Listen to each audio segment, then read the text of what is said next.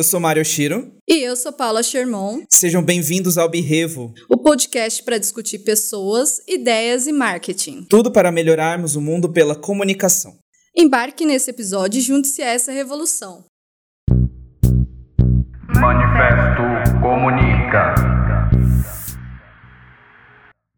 O que você quer ser quando crescer? Vai prestar vestibular para quê? Já escolheu o que fazer no futuro? Trabalho é a decisão mais importante da sua vida. Qual carreira você vai escolher? Quem nunca ouviu uma frase dessas durante a vida? Assim que aprendemos a falar, as pessoas já começam a nos questionar sobre qual profissão queremos ter no futuro. Afinal, ser adulto é basicamente trabalhar, não é isso? É cíclico, faz parte da vida e trabalhamos para poder servir a sociedade. Ao longo dos anos, o trabalho ganhou diferentes significados, e com as gerações mais recentes se associou a algo que antes seria mais incomum: o prazer. Mas no meio de tantas opções de carreiras a seguir, é normal, normal que a indecisão assombre os jovens de hoje. E aí que surge a pergunta mais comum entre essas novas gerações: trabalhar com o quê?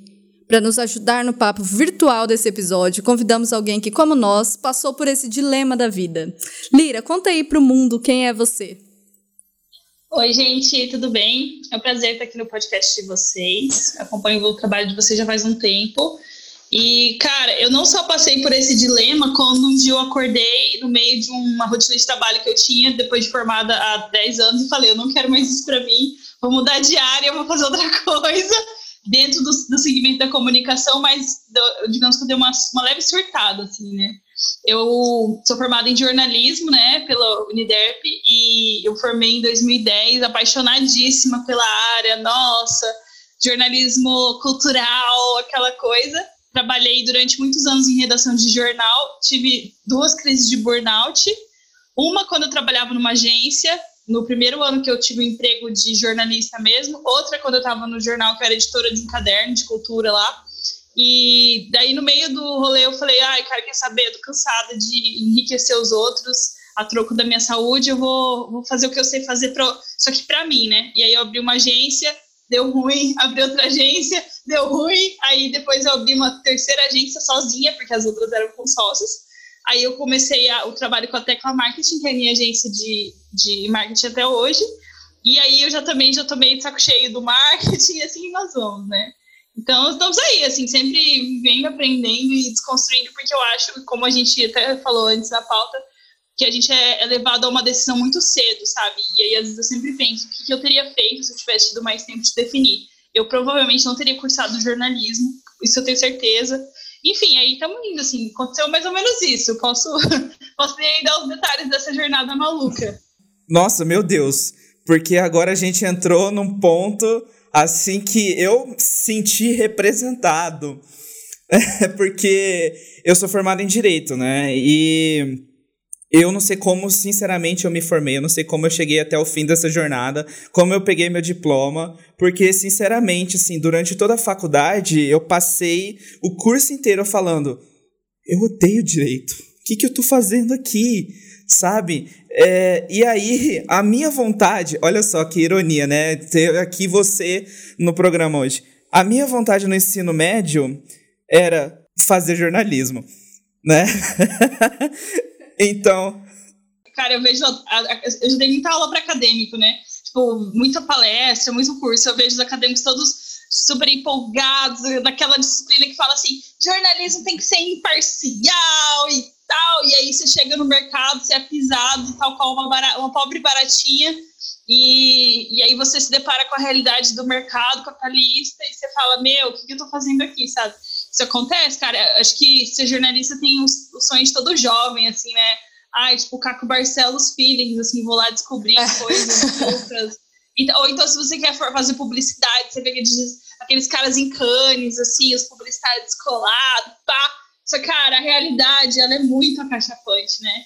E eu sei também que o curso de Direito não é fácil, porque tem uma grande quantidade de pessoas que é, faz Direito por várias razões, e muitas delas ligadas a, sei lá, área de Direito é muito ampla, só que se você não se encontrar em nada, meu, a infelicidade vem, né? É complicado. Então deixa eu falar que eu fui uma dessas pessoas que não sabia o que fazer da vida e aí foi lá fazer direito. Mas, amigo, é, não tô longe de você, não, porque eu não sabia o que fazer da vida, eu fiz administração, que era um curso X, só que era o, o oposto do direito, né? É que tinha um pouquinho mais de matemática ali, que ia mais pra minha área. Mas é a mesma coisa, cursos genéricos que a gente faz porque a gente precisa fazer alguma coisa eu sinto que a gente não tem o preparo para qualquer profissão na escola. Tipo, você chega lá no vestibular, no Enem, sei lá, antes de você entrar na carreira acadêmica, você, você não tem nenhuma experimentação do que, que é aquilo, ou você não tem. Você não chega nem perto da realidade daquilo, sabe? E aí quando você escolhe uma carreira, parece que, tipo, como a gente vem de uma geração é, que a geração dos nossos pais vivia muitos dilemas, muitos problemas, só que eles tinham aquela ideia de não, você precisa arrumar um emprego, te remunere bem, ter seu carro, ter sua casa e tal. A gente, na, na atual geração, a gente é muito cobrado por ser, é, determinadas coisas que, tipo, é muito difícil hoje em dia de conseguir. E aí você acha que se você não, não se formar naquela faculdade, você entrou com 17 anos, que você é um fracasso, sabe? Tipo assim, pessoas que voltam com 30 e falam, cara, eu não quero mais isso para mim, eu formei nisso, eu tenho um diploma nisso, mas eu não me, me sinto feliz fazendo, elas são muito cobradas, né? Então, assim, não parece um crime você entrar numa faculdade depois que desistir, tipo, você entrar no curso de direito e no meio da faculdade, meu, eu não quero isso, vou trocar. Todo mundo já te olha assim, nossa, mas você vai desperdiçar o tempo perdido. Tipo assim, que tempo, cara? 17 anos é uma criança, sabe? Então, é um neném, cara. Enfim, e aí tem coisas. E aí, beleza. Por exemplo, no meu caso, fiz quatro anos de jornalismo, né? E aí eu saí, eu fiz um TCC-X lá que eu nem estava muito contente com ele. Eu fiz, eu fiz da disciplina de polícia, sendo que eu ne, nunca nem quis trabalhar com polícia na minha vida, porque eu não tenho estômago para isso. Eu queria ir muito para outras áreas. E, e, acabei trabalhando com polícia, viu, também. Porque quem nunca, né? Plantão é isso. E, e aí eu saí, e aí eu fui para uma assessoria de imprensa e, cara, eu, eu lembro que no meu primeiro dia de trabalho, e eu fiz estágio a faculdade inteira, sabe? Falei, caraca, né? Aí a gente começa a trabalhar depois das 18, pra, em troca de pizza. E aí eu, eu peguei a minha primeira casa cor para fazer, que é uma coisa bem publicitária, assim, embora eu fizesse ser de imprensa. E aí eu virava, tipo, o dia inteiro na casa cor, daí voltava pra agência, aí tinha que fazer mais coisas, trabalhar pra meia-noite. E você começa a vivenciar coisas que você não tá emocionalmente preparado até que você fica doente, sabe? Então, eu acho muito cedo. A gente não tem nenhum suporte, porque, tipo, a mentalidade do brasileiro médio, assim, é que a gente tem que trabalhar e ter estabilidade. É estabilidade. Só que nem sempre a estabilidade, ela, ela de fato existe, sabe? A estabilidade que nossos pais tinham, não sei se é a mesma que a gente vai ter ou, ou, ou poderia ter. Então, você é cobrado de umas coisas muito psicodélicas e você não tem nenhum preparo na escola para ter inteligência emocional para ter organização financeira, para saber se você realmente quer trabalhar com aquilo. E você também é muito desencorajado a fazer coisas diferentes. Eu lembro que a primeira faculdade que eu queria realmente fazer era design. E aí eu fui atrás do curso na UCDB e eu descobri que tinha matriz, no, tinha que aprender matemática no curso. Aí eu já desisti, sabe? Eu, eu, nem, eu nem sei se eu, se eu realmente ia aprender, eu nem sei o que aconteceu, eu só desisti para fazer jornalismo. sabe, assim? Então, você está muito perdido. E outra, é, eu tenho um amigo que tem um filho que tá com. Indo para 14 anos o guri, o guri tá revoltado, sabe? E aí eu falei para ela, falei, amiga, pensa bem, cara, quando a gente tinha nos 15 aos 17, dos 14 aos 15, nossa vida, ela, ela não só é, o exterior dela é uma, uma, mudança bizarra, como o interior também. Você, sua saúde física, mental, é, é tudo muito bagunçado, você está crescendo, né? E aí você é obrigado a definir uma coisa que vai te definir, talvez, pelos próximos 40 anos da sua vida.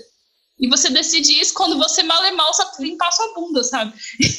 então. É Exato, é se tiver ser crime, é né? muito, né? é muito difícil. Eu acho que a gente não tem preparo. Por exemplo, se você tivesse um pouco mais de preparo, Mário, assim, mental e, e, e tivesse indo mais a fundo nessa escolha, você falou assim, ah, eu não sabia o que fazer, fiz direito. Será que se você tivesse ido mais a fundo nisso, de, dessa descoberta, você teria feito direito? Provavelmente não, né? Com certeza não. Eu teria pensado, eu teria elucidado minha mente, assim, eu teria entrado no, no estado de paz e eu jamais faria uma escolha dessa na minha vida. Porque, sinceramente, assim, uh, eu sou descendente de pessoas asiáticas, né? E aí existe uma coisa na tradição asiática que você precisa ter muita disciplina e você precisa ser perfeito. ah, surpresa, não sou, né? E aí o que acontece? Durante o meu ensino, na verdade eu sempre fui muito estudioso, né?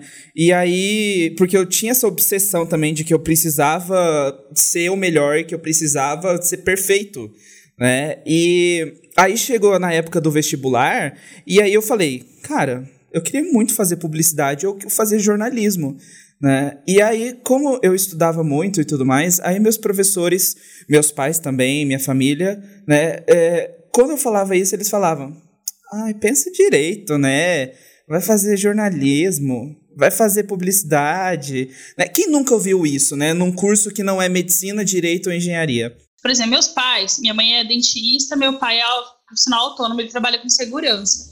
Ambos é, são empreendedores naquele jeito mais roots, assim, eles não têm planejamento financeiro, é, vende almoço para pagar a janta, eles, eles não, não são aquele empreendedor apaixonado. Minha mãe odeia ser, ser odiava ser autônoma, agora ela. Agora não, faz um tempo ela já trabalha fixo num lugar. Mas antes disso, a nossa vida era super difícil, porque, tipo, meu pai, ele, ele precisava de funcionário, ele ia caçar no boteco, sabe? Ele ia lá no boteco e perguntava pros caras: você sabe fazer elétrica? Sei, então vão trabalhar comigo, sabe? Tipo assim, o planejamento deles era inexistente, eles são profissionais empreendedores muito sofridos, sabe? Então, para eles, é um absurdo eu querer empreender até hoje eles falaram, que você não um emprego de, de, das 8 às 6? Porque eu já tive, eu não quero isso para mim de novo, entendeu? E, e, e, no, e, eles, eles têm, ou eles são muito frustrados porque são empreendedores no, na raça, sem nenhum tipo de educação de empreendedorismo, ou que foram educados assim de uma regra, ou você tem esse perfil de sua mãe que é advogada, às vezes ela nem gosta do que ela faz, mas ela acredita que você tem que fazer direito, porque é uma profissão que remunera melhor. Cara, o que eu mais conheço é advogado que está desempregado, não, tá com, não tem dinheiro, é formado, tem OAB, tem tudo, e tá aí, frustrado, ou até gosta do que faz, mas não tem, não tem onde trabalhar, sabe? Tá saturado. Então, assim, a gente também sofreu, os millennials, né, que eu acredito que vocês estão na mesma faixa etária que eu, eu espero, tá?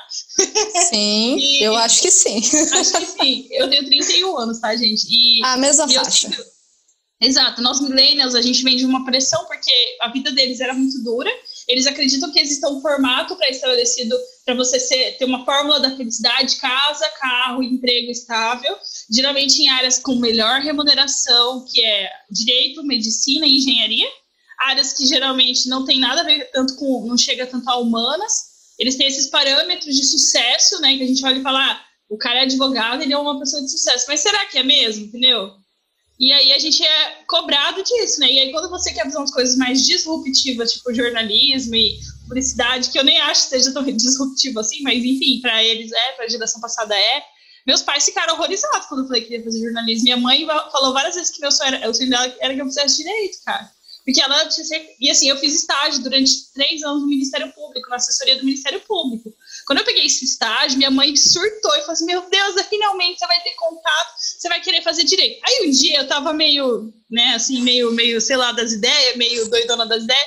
Eu falei: Ai, mãe, quem sabe eu faço direito mesmo? Porque eu tava gostando de mexer com o processo, tava tendo um contato mais no dia a dia com, com as coisas do, do, dos promotores lá. E eu tava gostando, eu comentei, pra quê, cara? Nossa, minha mãe nunca mais me deixou em paz. Hoje que eu ganho provavelmente muito melhor que muito colega advogado meu, ainda sofrendo menos, porque a carreira é sofrida, ela, minha mãe ainda acha que eu devia fazer direito, sabe?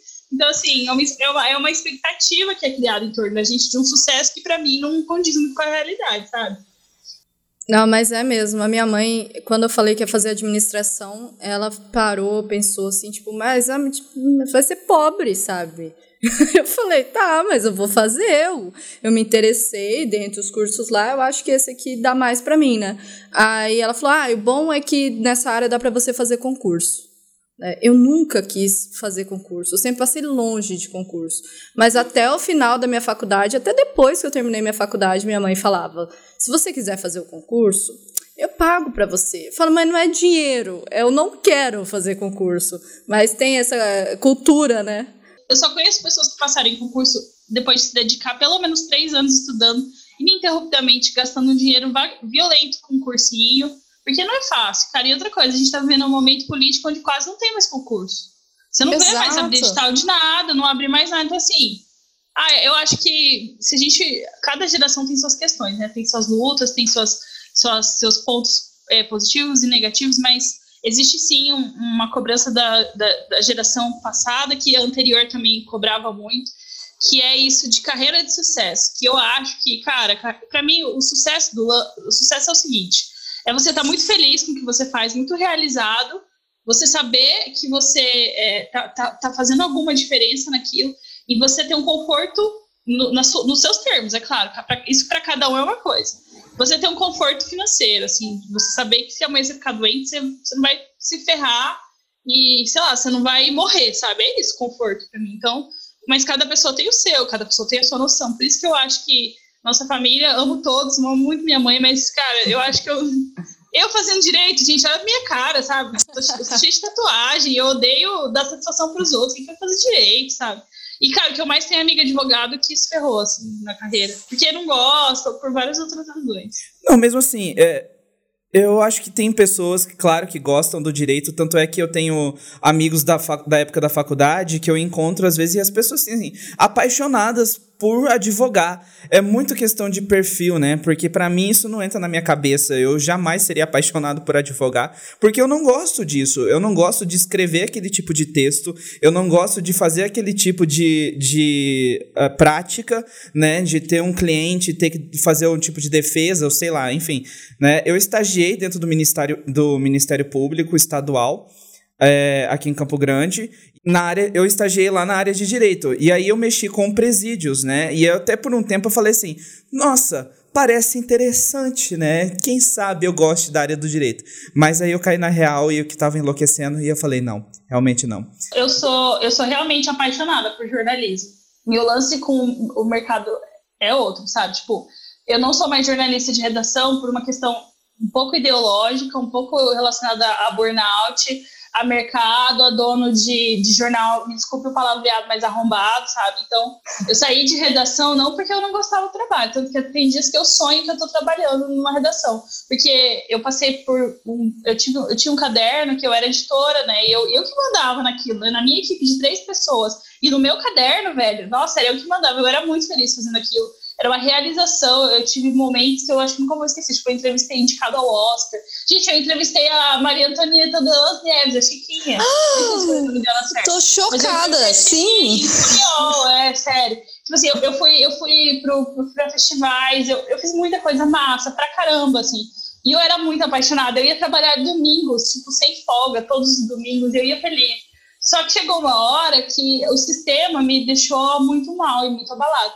Então, assim, o jornalismo em si é uma carreira incrível, maravilhosa, que era muito necessária. Só que o problema está no sistema que a gente vive, né? O problema está nos donos dos jornais, nas concessões que são monopolizadas e, e outras coisas. E assim, jornalista de modo geral, aquele cara repórter que ganha 1.500 reais por mês, faz plantão fim de semana, e Natal tá lá, Ano Novo tá lá, esse cara, ele, ele é massacrado todo dia, sabe? Todo dia ele se ferra um pouco, e é isso isso acaba com você. Então, eu conheço, a maioria dos meus colegas tem depressão, tem burnout, tem é, diversas síndromes, tá todo mundo sempre meio, meio abalado na, na saúde, porque não come direito, porque não dorme direito, sabe? Então, minha questão com o curso de jornalismo não é nem, nem do curso em si ou, ou da, do trabalho, é realmente do mercado. Então, para mim não deu. Eu falei, cara, eu preciso ter saúde e eu não quero isso para mim mais, essa, essa sei lá, essa, esse cotidiano tão, tão grave, sabe? Eu larguei mão. Mas, Cara, eu, até porque eu, eu, acho que eu não daria conta de fazer uma faculdade que eu não gostasse. Eu gostava, só que, meu, eu não aguentei ficar em redação, não dá, não dá pra mim. Eu olho Nossa, eu te, eu te entendo super. Você falando, eu tô te super. é, é, o mercado. E, e, eu sei que também isso acontece muito em agência, né? Também existe. Eu até ouvi o episódio de burnout que eu te falei. É, existe isso na agência, existe uma cultura de massacre, assim, de de você, ah, eu sou muito amigo, eu vou, eu, eu, tipo, eu, eu ganho as coisas, sou muito amigo do dono, mas na verdade você não é, cara, porque o dono tá lá te pagando dois mil reais para arrancar seu couro, e o cara tá lá pegando, sei lá, 300 mil em licitação, sabe? Então, existe também uma cultura de que trabalhar demais é bonito e você ficar tipo, se desgastando e ferrando sua saúde para ficar até, até mais tarde é legal, sabe? Existe essa cultura que eu chamo de cultura de agência paulistana, sabe? que tipo, é muito cool trabalhar em agência, que massa, só que, cara, você como indivíduo, você é um lixo. Então, então isso, isso me aflige também. Né? Gente, eu, eu sou bem prolixa, eu vou me perdendo nos assuntos. Não, tá, tá super seguindo um raciocínio massa. É. A gente tá... e assim, eu acho realmente que a gente tem que ser preparado para isso também, sabe? A gente tinha que saber onde a gente está se enfiando, não só nas carreiras que a gente gosta, quanto as que a gente não gosta. E a gente não é, a gente faz vestibular e fica lá, tipo, perdidão. E agora, sabe? Por isso tem tanta gente que sai da área, que fala, ah, faz outra coisa, é isso. É. Eu vi uma vez uma, uma, uma conhecida, não era nem minha amiga, assim, mas era uma conhecida que tinha feito medicina, tinha começado medicina, aquela luta, né, para passar em vestibular, cursinho, aquela pressão toda, passou em medicina, começou a cursar, falou: não quero.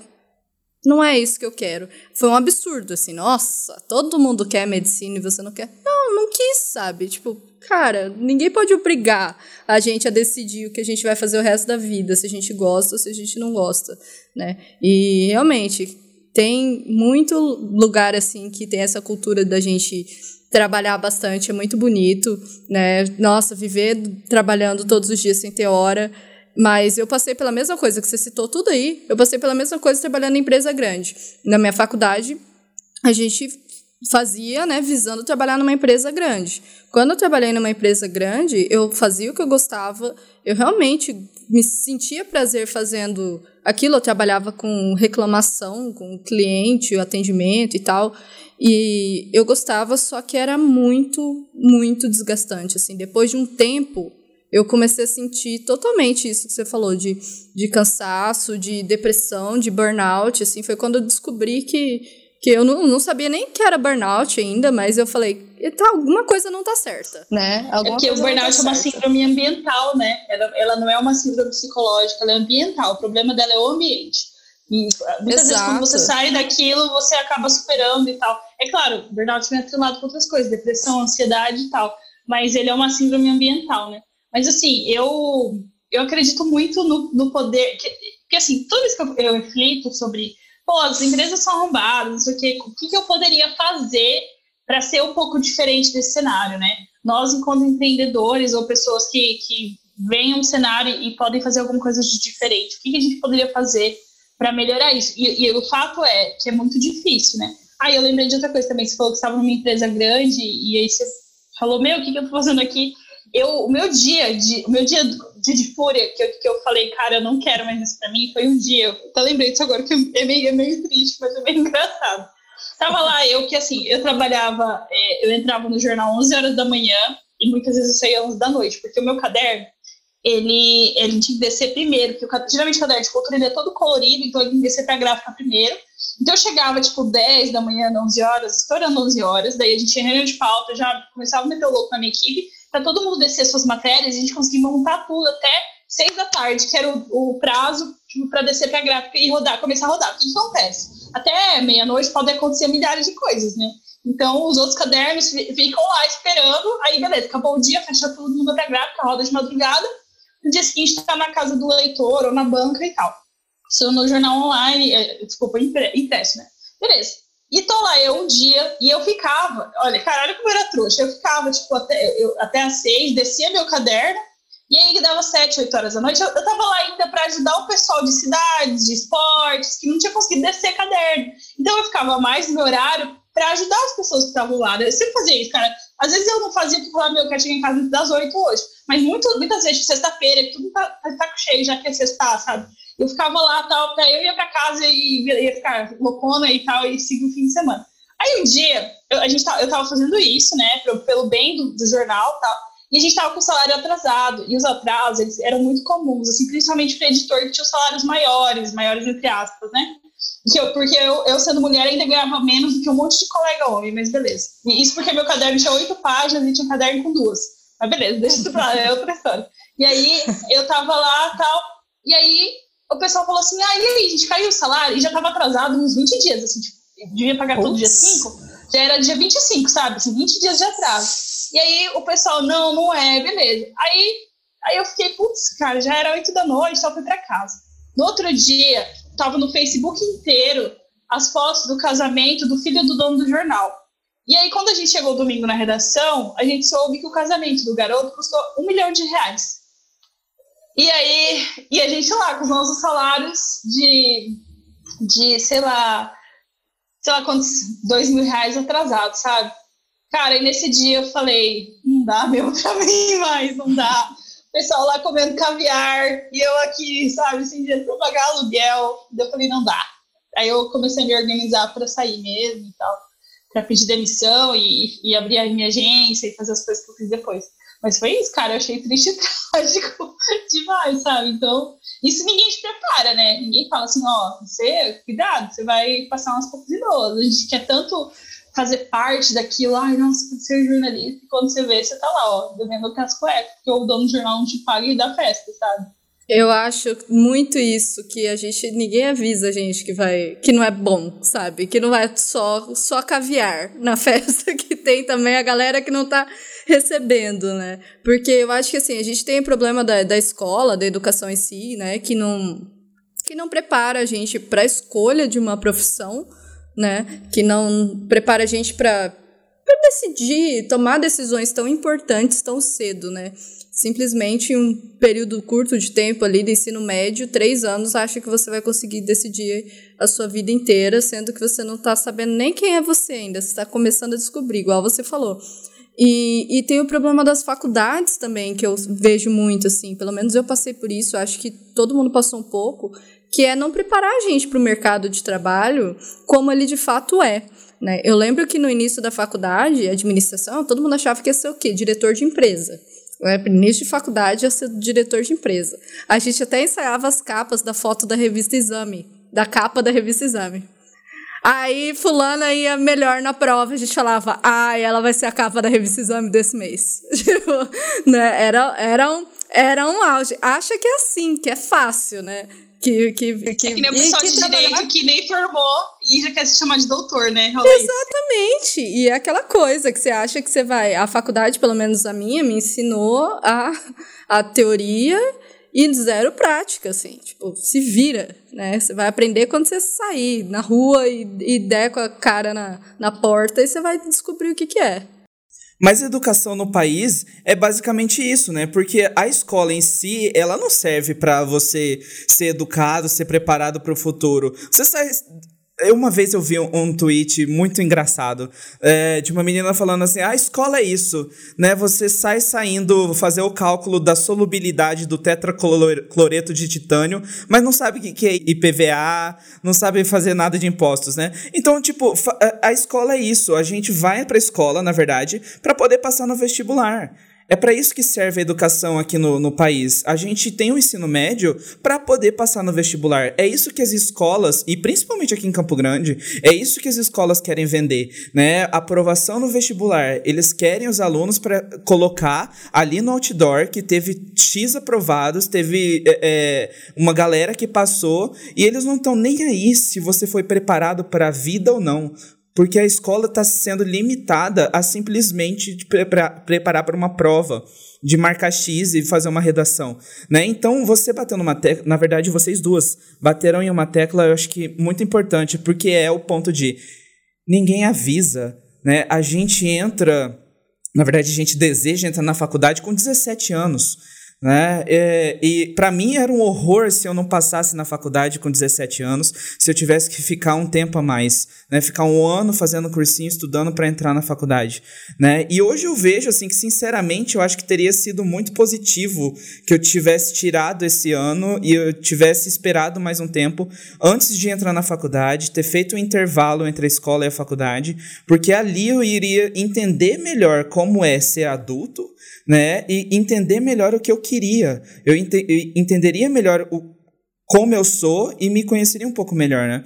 E isso a escola não faz, cara, né? E esse é um problema, assim, muito grande no Brasil, porque a gente está acostumado aqui, tipo, a aprender é, as matérias filosofia, é, filosofia que quase não tem, sociologia que quase não tem, português que é mal ensinado, né? Mas aí a gente tem, por exemplo, assim, é, é, física, química, matemática, de fórmulas que são enfiadas na sua cabeça e você precisa saber, sei lá, calcular realmente a solubilidade, você precisa ter essas fórmulas na sua cabeça. É, e tem países, não sei se é, funciona bem assim, porque a gente é muito acostumado a ficar endeusando o que os Estados Unidos faz, e na verdade a coisa lá é bem diferente, mas mas até onde eu sei, as escolas lá costumam trazer algumas disciplinas, tipo educação doméstica, sabe? Por exemplo, é, eu acho que a gente fica perdendo tempo ensinando física em umas coisas que tipo, você não vai usar para nada, e igual você falou, cara, vamos aprender a fazer imposto de renda, sabe? Meu, até hoje eu, eu apanho do imposto de renda, sabe? E, e também é uma questão de saúde emocional, assim, que nossa, o Brasil hoje em dia é, não, não tem nenhum respeito porque acha que isso é frescura, tipo, as famílias de forma geral, toda a questão que a gente tem em volta. Gente, a gente vai entrar num buraco negro agora, mas de assunto, né? Muita coisa. Mas, assim, eu vejo que é, existe uma desvalorização de humano das, disciplinas de, de, de, psicologia, por exemplo, que que ir na escola, bicho, pra gente entender o convívio humano e, as, e cada vez mais essas coisas estão sendo deixadas de lado, sabe? Ainda mais no momento atual. Então, assim, a gente não tem preparo, e aí lá pelas tantas a pessoa surta no emprego e ela nem sabe como ela chegou até ali, sabe? Ela nem sabe o que aconteceu com ela, porque você não tem paz, se você não fizer uma faculdade, você é um fracassado. Só que hoje em dia a faculdade é só mais um na fila do pão, porque já é menos do que o mínimo, sabe? E aí você fala, ah, eu vou fazer uma pós, e aí você pensa, meu, mas eu tenho que pagar as contas. E aí você vai indo, você vai indo nesse, nesse lance, e quando você vai estar afundado numa carreira que você muitas vezes não gosta, que não te identifica, sabe? Então, e aí é, é até pecado falar mal, falar, falar disso, falar de, de você não querer trabalhar igual um louco para, sabe? E, e, você tem empresas que se colocam, tipo assim, ah, você tem que vestir a camisa da empresa, e aí você é só mais um que é maltratado, sabe? Então, a gente acaba caindo em ciladas e tendo, igual vocês falaram, a palavra cultura. É uma cultura de você não aprende o que você realmente precisa, você chega à vida adulta despreparado, é, seu psicológico meio cru, assim, para lidar com muita coisa, você acaba sendo massacrado, você desenvolve uma série de, de, de transtornos e problemas, ou então você fica lá, estagnado no mesmo emprego e infeliz. Então, assim, eu acho cedo para escolher sim, sabe? Eu acho essa pressão que existe. Ai, o que você quer ser quando crescer? Aí você pensa, o quê? Nossa, nem sei como é que eu cheguei aqui. E aí você, e você também não tem muito contato com as coisas. Né? Ah, e outra coisa que eu lembrei agora que é muito importante falar eu comecei a perceber isso, não sei se acontece nas faculdades de administração e direito também, mas em jornalismo acontece muito. Os professores que dão aula não têm vivência nenhuma de mercado. E jornalismo é uma, é uma, uma carreira, e publicidade também, é uma carreira extremamente mercadológica. Porque você ficar na academia é uma, é uma porcentagem muito menor. É diferente, por exemplo, de biologia, que as pessoas se formam e elas podem ir para academia, tem mestrado, tem doutorado é, o, em Mato Grosso do Sul não tem nem doutorado em, em, comunicação social, sabe? Tem um mestrado que abriu não tem 10 anos. Então, assim, acho que publicidade não tem nem curso na federal, sabe? Então, meu, assim, eu acho. E aí, que, como é que eu observei isso? Porque eu sou formada numa particular. E na particular é outro perfil. Então, os professores, meus professores tinham tido contato com redação, eles tinham trabalhado. A minha professora de assessoria de imprensa era assessora de imprensa do McDonald's, entendeu? Então, ela tinha uma vivência de mercado fodida. Só que, assim, meus professores não tinham doutorado para falar numa particular, porque geralmente os professores de particular, muitos não têm. Então, assim, eram dois perfis. A particular oferecia um visual muito mais é, metodológico e a, e a federal queria que todo mundo se formasse para fazer pesquisa. Aí, quando eu abri a minha primeira, a minha primeira agência, não. Quando eu abri a tecla, realmente, que eu tive controle sobre tudo, porque nas outras agências eu tinha só, assim, você fica naquela, né? Ah, não sei o quê, sempre diverte, tal, não, era, não deu certo para mim. Daí, quando eu abri a Tecla, eu comecei a procurar pessoas para trabalharem comigo. E aí, todo aluno que vinha da Federal vinha totalmente iludido, totalmente cru, só sabia de pesquisa, só sabia de, de escrever. Tipo assim, o cara, é, dentro da Universidade Federal, tem veículos, tem o jornal deles, o jornal impresso deles, tem tem a agência júnior lá de marketing deles também curso, né? A Bravo. E aí a galera vinha extremamente intelectualizada, mas extremamente crua no, no que diz respeito ao mercado. E eu olhava os testes de estágio, eu falava assim, cara, isso aqui não existe, isso aqui não é assim, isso aqui não é desse jeito. E a pessoa falava, ué, mas o professor me ensinou assim. Eu falei, quem que é seu professor? É o fulano. Eu falei, bom, o fulano nunca trabalhou numa redação na vida, ele nunca trabalhou numa agência, o que, que ele sabe sobre isso? Entende? Então também existe um abismo aí também de você ser muito mal preparado na faculdade para fazer as coisas na vida real, sabe? E aí, assim, te dando uma pequena porcentagem que não vai fazer, que vai fazer pesquisa, o que, o resto vai fazer? Então, você está preparando a pessoa para quê, afinal de contas? Né? Não é para o mercado e pesquisa está saturado. No caso, não tem bolsa mais de mestrado, tipo, corte na educação, cortes absurdos na educação ultimamente. Então, assim, não entendi, sabe? E aí, quando a pessoa geralmente começava a fazer estágio comigo, e aí vinha um evento, tal, correria, tal, de assessoria, eu, a pessoa falava, nossa, eu nem imaginava que era assim. Eu falava, ué, por que será, né? Então é, é uma coisa muito louca, assim. O despreparo de o mercado, você chega muitas vezes praticamente cru, mesmo depois da faculdade. Não, é muito real isso, porque eu acho. Eu acabei de contar na minha cabeça, professores que eu tive, eu formei na federal, eu acho que eu tive um professor, dois no máximo, que tinham vivência de mercado, e assim, foram professores excelentes, inclusive, mas era um ou dois, sabe? Num curso que você tinha um monte de não sei quantos professores, era um ou dois, o restante tudo nessa, nessa linha de pesquisa, mestrado, né? e na época que eu fiz faculdade, hoje em dia tem mais opção, mas na época que eu fazia faculdade, se eu não me engano, só tinha opção de mestrado em administração em agronegócio. Não tinha nenhum outro tipo de, de, de mestrado em administração na federal aqui. E aí depois que abriu, mestrado em administração mesmo, sem ser agronegócio e tal, e gestão pública, acho que também tem. Mas, cara, é realmente, a gente não é preparado na faculdade dependendo da faculdade que você faz, porque eu via colegas que faziam faculdade, o mesmo curso, em faculdade particular, e eles tinham, tipo, uma empresa júnior que realmente fazia as coisas, testava na prática. E eu falava, nossa, que legal! Eu só fui aprender a prática quando eu trabalhava, fui trabalhar na minha área mesmo. Aí eu descobri a prática da faculdade daquilo que eu estava aprendendo.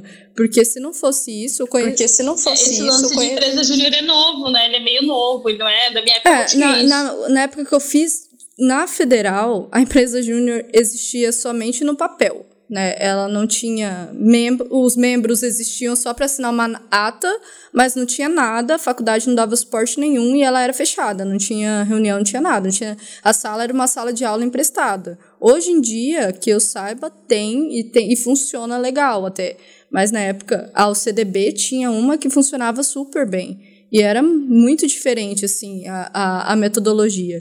E a gente falava, nossa, eles aprendem muito mais que a gente, eles estão muito mais preparados que a gente e tal. Só que aí, tipo, conforme você foi, vai para a prática, você vai, vai aprendendo. Mas eu tenho colegas de, de sala, assim, que não... que formaram baseado na faculdade e depois é, era um tombo atrás do outro, assim, ó, no mercado, porque não tem, não tem eu não acho ruim você querer se formar e fazer pesquisa, sabe? Eu acho que. Só que, para mim, tem, tem algumas, alguns cursos que eu acho que não dá para desassociar a pesquisa do, da prática, sabe por quê? Porque, tipo, jornalismo é um desses cursos, sabe? Como é que você vai pesquisar sobre, sei lá, a favela na Cidade de Deus se você nunca esteve lá numa situação de, de, de, de reportagem para entender realmente o que, que é aquilo, sabe? E eu acho que quanto mais tempo passa e menos a gente tem intersecções entre essas duas coisas, entre prática e estudo, mais distante isso fica, cria-se um abismo maior, sabe? Então, assim, eu, eu acho que os cursos que são focados em pesquisa, eles tinham que ter uma parte muito prática muito forte, e, e, se a pessoa quer pesquisar sobre uma determinada coisa, ela precisa viver aquilo na pele, porque tem, tem, tem cursos que são, são humanos, bicho, você precisa estar junto, né? Eu tenho uma amiga que, eu, que ela é maravilhosa, ela trabalhou durante três anos no Jornal de Amax, eu conheci ela antes disso, mas na verdade eu conheci ela, ela já tinha mudado para Cuiabá, né? Ela mora lá hoje, ela faz doutorado em pesquisa sobre aquele lance, quando, quando o cara expõe a menina na internet, expõe nude, sabe? Ela faz ah, um, um, estudo, um estudo de mercado e de, de, uma análise bem analítica assim, sobre, sobre o impacto disso no feminicídio, o impacto disso na reportagem. Então, ela mescla todo esse universo que é, que é machista e tal com a questão do, do jornalismo em si. Por quê? Porque ela viu isso acontecer quando ela era repórter. Tipo, ela viu casos de pessoas que. que ela viu processo, ela viu é, caso de suicídio de mulheres que foram expostas na internet. Ela acabou vivendo isso enquanto repórter de um jornal, sabe? E aí ela, ela acabou indo para esse lance da pesquisa e ela fez sobre isso. E, então a pesquisa dela é incrível, maravilhosa. E ela tem uma vivência, sabe? Eu acho que esse abismo tinha que meio que melhorar, assim. E, e até em outras profissões, né? Você ficar lá estudando a, a teoria, cara, e a prática ela precisa acontecer, né? Principalmente por exemplo, a DM mexe com pessoas, direito mexe com pessoas, marketing mexe com pessoas. Então, não sei, eu acho, eu acho que tem um abismo muito grande nas escolas e nas faculdades também. A gente tem mania de separar demais as coisas. Eu acho que tinha que ser um aprendizado orgânico, sabe? Nem sei como. Tô aqui, ó, Paulo Freire louca, né? Tinha que, ser, tinha que ser um aprendizado meio, sei lá, eu, eu só consigo olhar para as áreas que eu tenho experiência, né? eu que é, que é comunicação, mas eu acho que existe um abismo sim. Tanto que você come, às vezes você começa no mero estágio, esperando uma coisa e depois você toma tanto na cara e você sai do estágio falando, meu Deus do céu, o que pode acontecer comigo, sabe? Exatamente isso, porque eu vejo isso, né, até mencionei, e a gente conversou sobre isso no episódio passado, de como a nossa educação, ela é basicamente feita para a gente virar papagaio de informação, né? Então a gente escuta uma informação, a gente repete ela sem ter nenhuma prática. E aí você mencionou essa coisa do jornalismo, né? De ter que é, ter essa experiência de se você vai fazer alguma coisa é, é, sobre produzir um material, um conteúdo sobre a favela, a vivência lá, você precisa experimentar isso, né? Então isso também acontece assim nas na, em outras profissões existe a necessidade disso, mas acaba que a gente, na prática, não existe. Né? Então a gente, é, principalmente na federal aqui, realmente, eu senti muito isso dentro do curso, de que a gente era realmente é, papagaio de informação. Então a gente sentava na sala de aula, né? O professor falava, falava, falava durante quatro horas, que a gente, as nossas aulas eram assim, eram um dia, eram quatro horas de uma mesma matéria. É, e assim, até a nossa prática jurídica, a matéria prática jurídica, ela era teórica. Era o professor dentro da sala dando aula, né? Falando, mostrando textos e mostrando slide, era isso. Né? Então, realmente tem muito dessa dificuldade da prática, né, que a gente não vê. E aí a gente chega no mercado do trabalho e a gente chega cru a gente chega despreparado e às vezes a gente chega iludido na vida, né? Mesmo porque o jovem, ah, gente, o jovem é emocionado. O jovem emocionado vai o quê? Romantizar toda a carreira, né? Então vai falar assim: ah, o promotor de justiça, né? Ele traz a justiça para o mundo, para a cidade. Então ele vai contribuir, né? E, e, fica nessa romantização. Ah, o médico, o médico vai salvar vidas, né? O jornalista ele vai buscar a instauração da ética e levar informação a quem não tem, né? A, é, a informar todas as pessoas para que elas possam participar da comunidade, né? Então assim existe essa romantização que claro tudo isso é verdade né? Mas às vezes, por conta desse formato de educação que a gente tem, por conta do modo como a gente encara o trabalho, a gente acaba remover, é, é, mantendo, na verdade, só essa parte romântica, só essa idealização. E a gente acaba deixando de lado todas as outras coisas, né? E a gente faz muito isso na vida. Isso é uma coisa, eu acho que até cultural do brasileiro, é. né? Mas a romantização também, ela é um mecanismo de manutenção do sistema, né? Toda vez que você passa um pano aqui para uma situação de abuso financeiro ou, ou ético, de qualquer forma, você está trabalhando indiretamente para manter aquele sistema funcionando. Então, assim, eu, é por isso que tem gente que empreende para dar uma desconstruída nisso aí, ser um pouco mais feliz, que eu posso dizer que é o meu caso. É, a gente, você romantiza tanto aquilo, você, você acaba tornando aquilo normal, sabe? É normal ficar doente, é normal você ser infeliz e, e ter raiva e, e, trabalhar com ódio no coração, é normal você perder seus feriados e sua vida. Sei lá, eu, eu quando trabalhava com jornalismo, eu não via minha mãe, sabe? Nunca mais via ela. Eu vejo ela mais na pandemia do que tipo, quando eu trabalhava com redação, sabe? Porque é normal, sabe? É romantizada essa, essa, essa rotina tensa e tal. Isso não é só em. No, isso acontece como com o trabalho em si, sabe? O trabalho como um todo.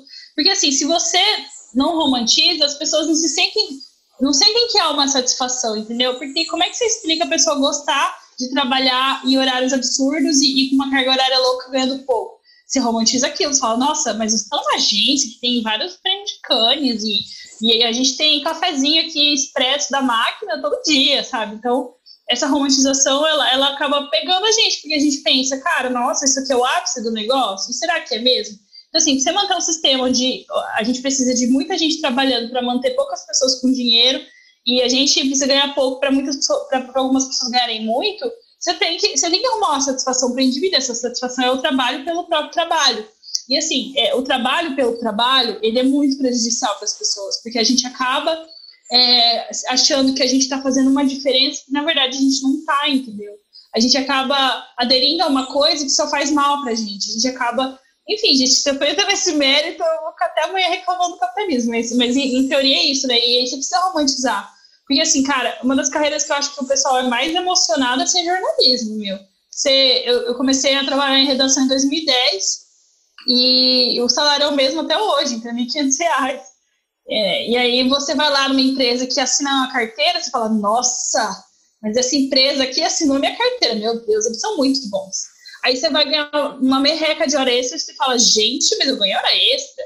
Aí ah, também existe a cultura do nosso, mas essa empresa paga certinho, né? Porque o normal seria não pagar. Então você já romantizou aquilo. É muito, é muito difícil, é muito duro, e a gente, enquanto indivíduos, é muito, é muito custoso para a gente de, se, se, é, bater de frente com isso. Porque, tipo, meu, eu preciso do dinheiro, né? Eu preciso pagar minhas contas, como é que eu faço para realmente superar isso? Cara, às vezes você simplesmente não supera, às vezes você troca de emprego, às vezes você se conforma com aquilo, trabalha um tempo e vai fazer outra coisa, e aí você vai vivendo. Então, na verdade, essa romantização ela, ela é um mecanismo, né, cara, para manter a gente na infelicidade e para a gente se sentir grato por, por, por quem faz o mínimo, né? Porque geralmente as empresas que se gabam assim de ah, a gente é muito bom aqui é porque fazem o mínimo. Aí você fala, nossa, o mínimo é muito bom, daí você já romantizou aquilo, né? E, enfim, eu, eu sou muito crítico com essas coisas e eu, eu, eu tenho muito, muito ranço de quem empreende e fica reclamando, nossa, mas eu não fui para Disney esse ano e, e, eu tenho que pagar décimo terceiro, sabe? Eu, eu, eu, sou, sou uma empreendedora meio revoltada, assim, com essas coisas, porque eu já passei muito perrengue trabalhando para os outros, então eu sou meio chata com algumas regras, do tipo assim, se a pessoa trabalha até mais tarde, ela folga no outro dia, sabe? Eu acho que isso é o mínimo e eu não me acho melhor do que ninguém por fazer isso, para mim é o mínimo do mínimo. Então, assim, essa romantização, eu acho ela, mais, ela é uma das coisas mais graves, assim, e você acaba, tipo, se submetendo a coisas que você não iria antes, sabe? Por causa disso. Porque se a gente pensar que é pelo dinheiro, a gente desanima, né? Porque o areazinha mal paga, nossa, tem puxa vida, gente. Como é difícil, né? Convencer um cliente a pagar você, ah, é, é um caos. Mas é, cara, é. a gente tem que tomar muito cuidado. A romantização é diferente de um propósito, né? A romantização, na verdade, é uma coisa negativa, que a gente cria uma idealização em torno de alguma coisa que é irreal. Né? A gente, é, claro, dentro de, do, do, que eu mencionei, a gente tem o propósito, que é o que a gente, a nossa geração quer, quer encontrar propósito nas coisas e a gente quer se divertir trabalhando, a gente quer gostar de trabalhar, né?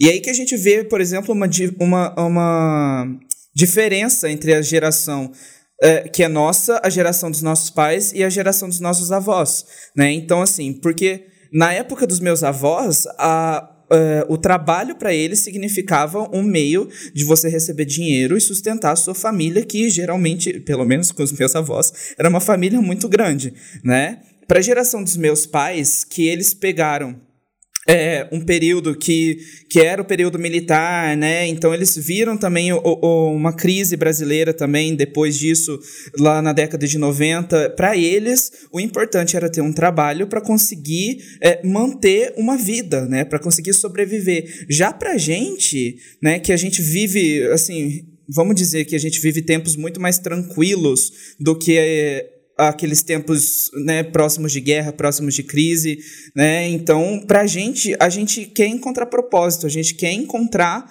uh, significado do trabalho, né? E aí, quando a gente vê, por exemplo, essas situações, né, a gente quer encontrar que no, no, na prática do jornalismo, na medicina, na arquitetura, na engenharia, né, na publicidade e propaganda, a gente vai encontrar um propósito e a gente vai se guiar nele. E aí que se diferencia de uma, de uma romantização. Eu acho que esse propósito é muito pessoal também, e como a gente não tem nenhuma base para escolher o que a gente quer fazer, a gente é obrigado a escolher cedo demais, então você nem pensa muito nisso, né? Você é impelido a escolher uma carreira que te pague bem, porque é isso que exigem da gente. Né? Ah, ganha um dinheiro para você sair de casa e, sei lá, ter seu carro na sua casa e fim da história.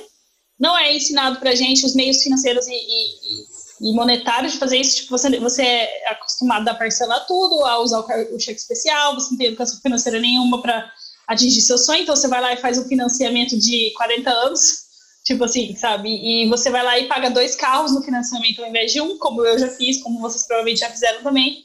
E aí você começa a trabalhar no emprego que provavelmente não vai pagar suas contas. E aí você romantiza aquele emprego porque ele é um pouquinho menor, é menos pior que os outros. Quando você vê, cara, você tá doente. E, e o lance do propósito, eu acho que ele vem também para você é, atrelar ele a você, pessoa. E outra coisa, nossos pais, eles não tinham tempo para pensar na vida, né? Tipo assim, ah, e o que eu gosto de fazer? Quais são os meus, hobbies? Eles, eles mal saíam do colégio, já tipo, começavam a pensar em casar, já tinha filhos, já tinha família. A gente não, cara, a gente é outra geração que tem, tem digamos que, entre aspas, tem tempo. Não a gente tenha, mas a gente tem, a gente tem outra, uma outra questão, a gente consegue questionar mais as coisas, né? A gente, se a gente quiser, claro, a gente, a gente pode olhar e falar, cara, mas por que eu tenho que fazer tal coisa? Eu não sou obrigada a seguir as regras que eu seguia, meu, meus pais seguiram.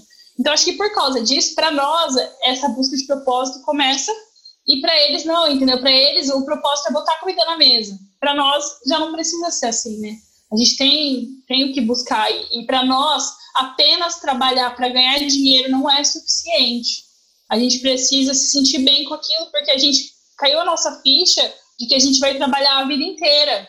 Nossos pais nunca questionaram isso. Eles nunca pararam de pensar, pô, eu tô gastando minha vida trabalhando, por quê? Para quem? Sabe qual a razão? A gente não. A gente já vem com essa bagagem de poder questionar, a gente pode dar esse luxo, né? Então você falou, a gente não tá.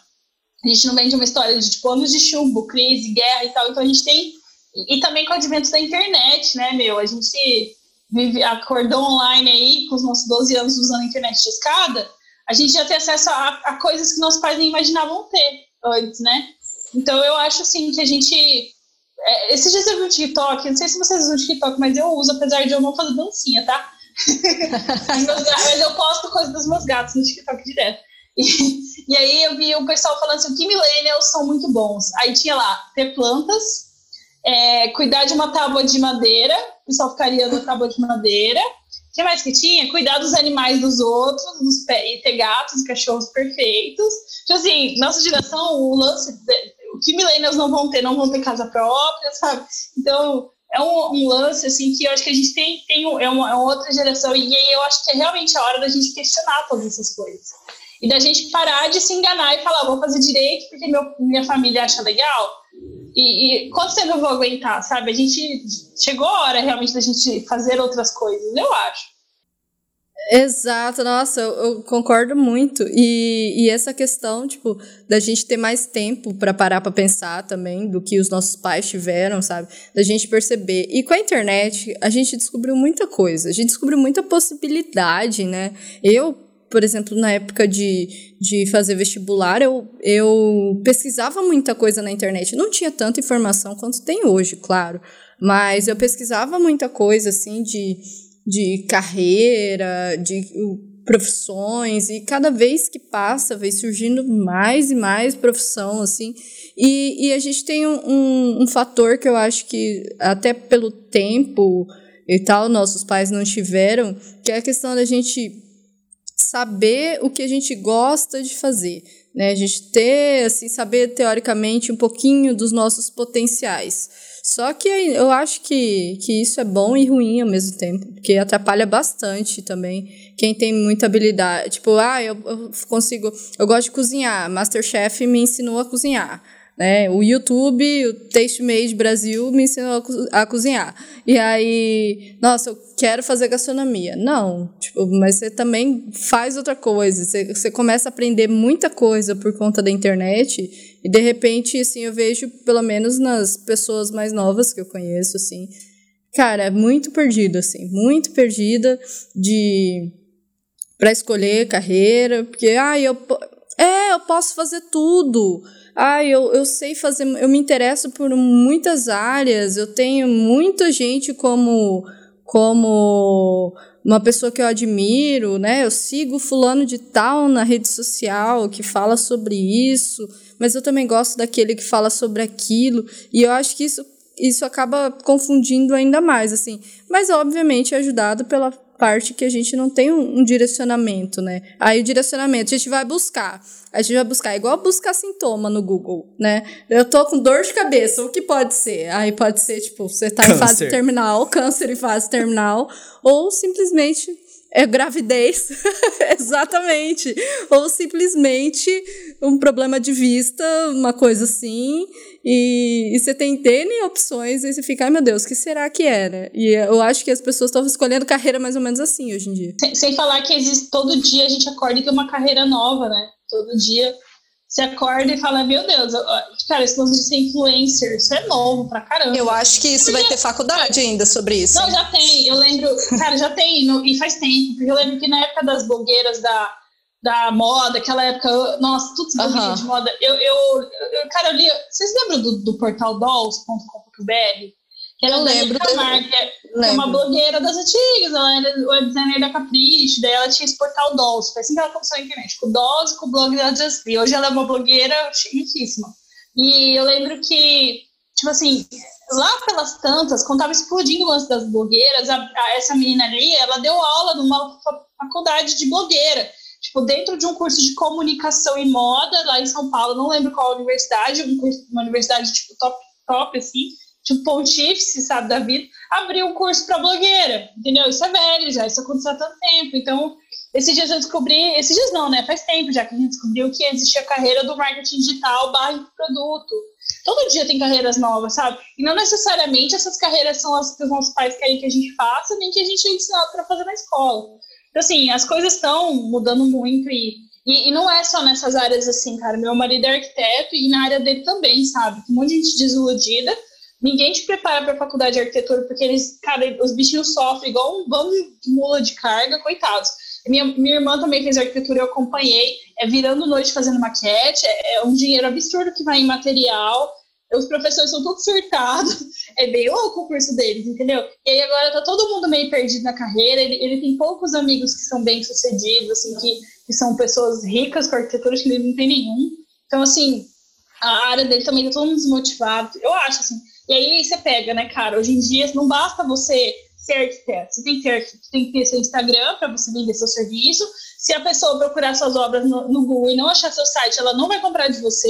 Então, assim, todo dia surgem carreiras novas, e não necessariamente as carreiras que, que a geração passada aprova, né? Ah, e uma coisa que eu, que eu lembrei interessante também é que lance de ter hobbies, de gostar de tudo e não saber o que fazer, cara, nossos pais, não sei se o de vocês, muito provavelmente, ainda mais se uma área de família asiática, cara, você vai saber, nossos pais, eles nasceram trabalhando. E minha mãe, como é que meus pais conheceram? Minha mãe, minha família é do Paraná.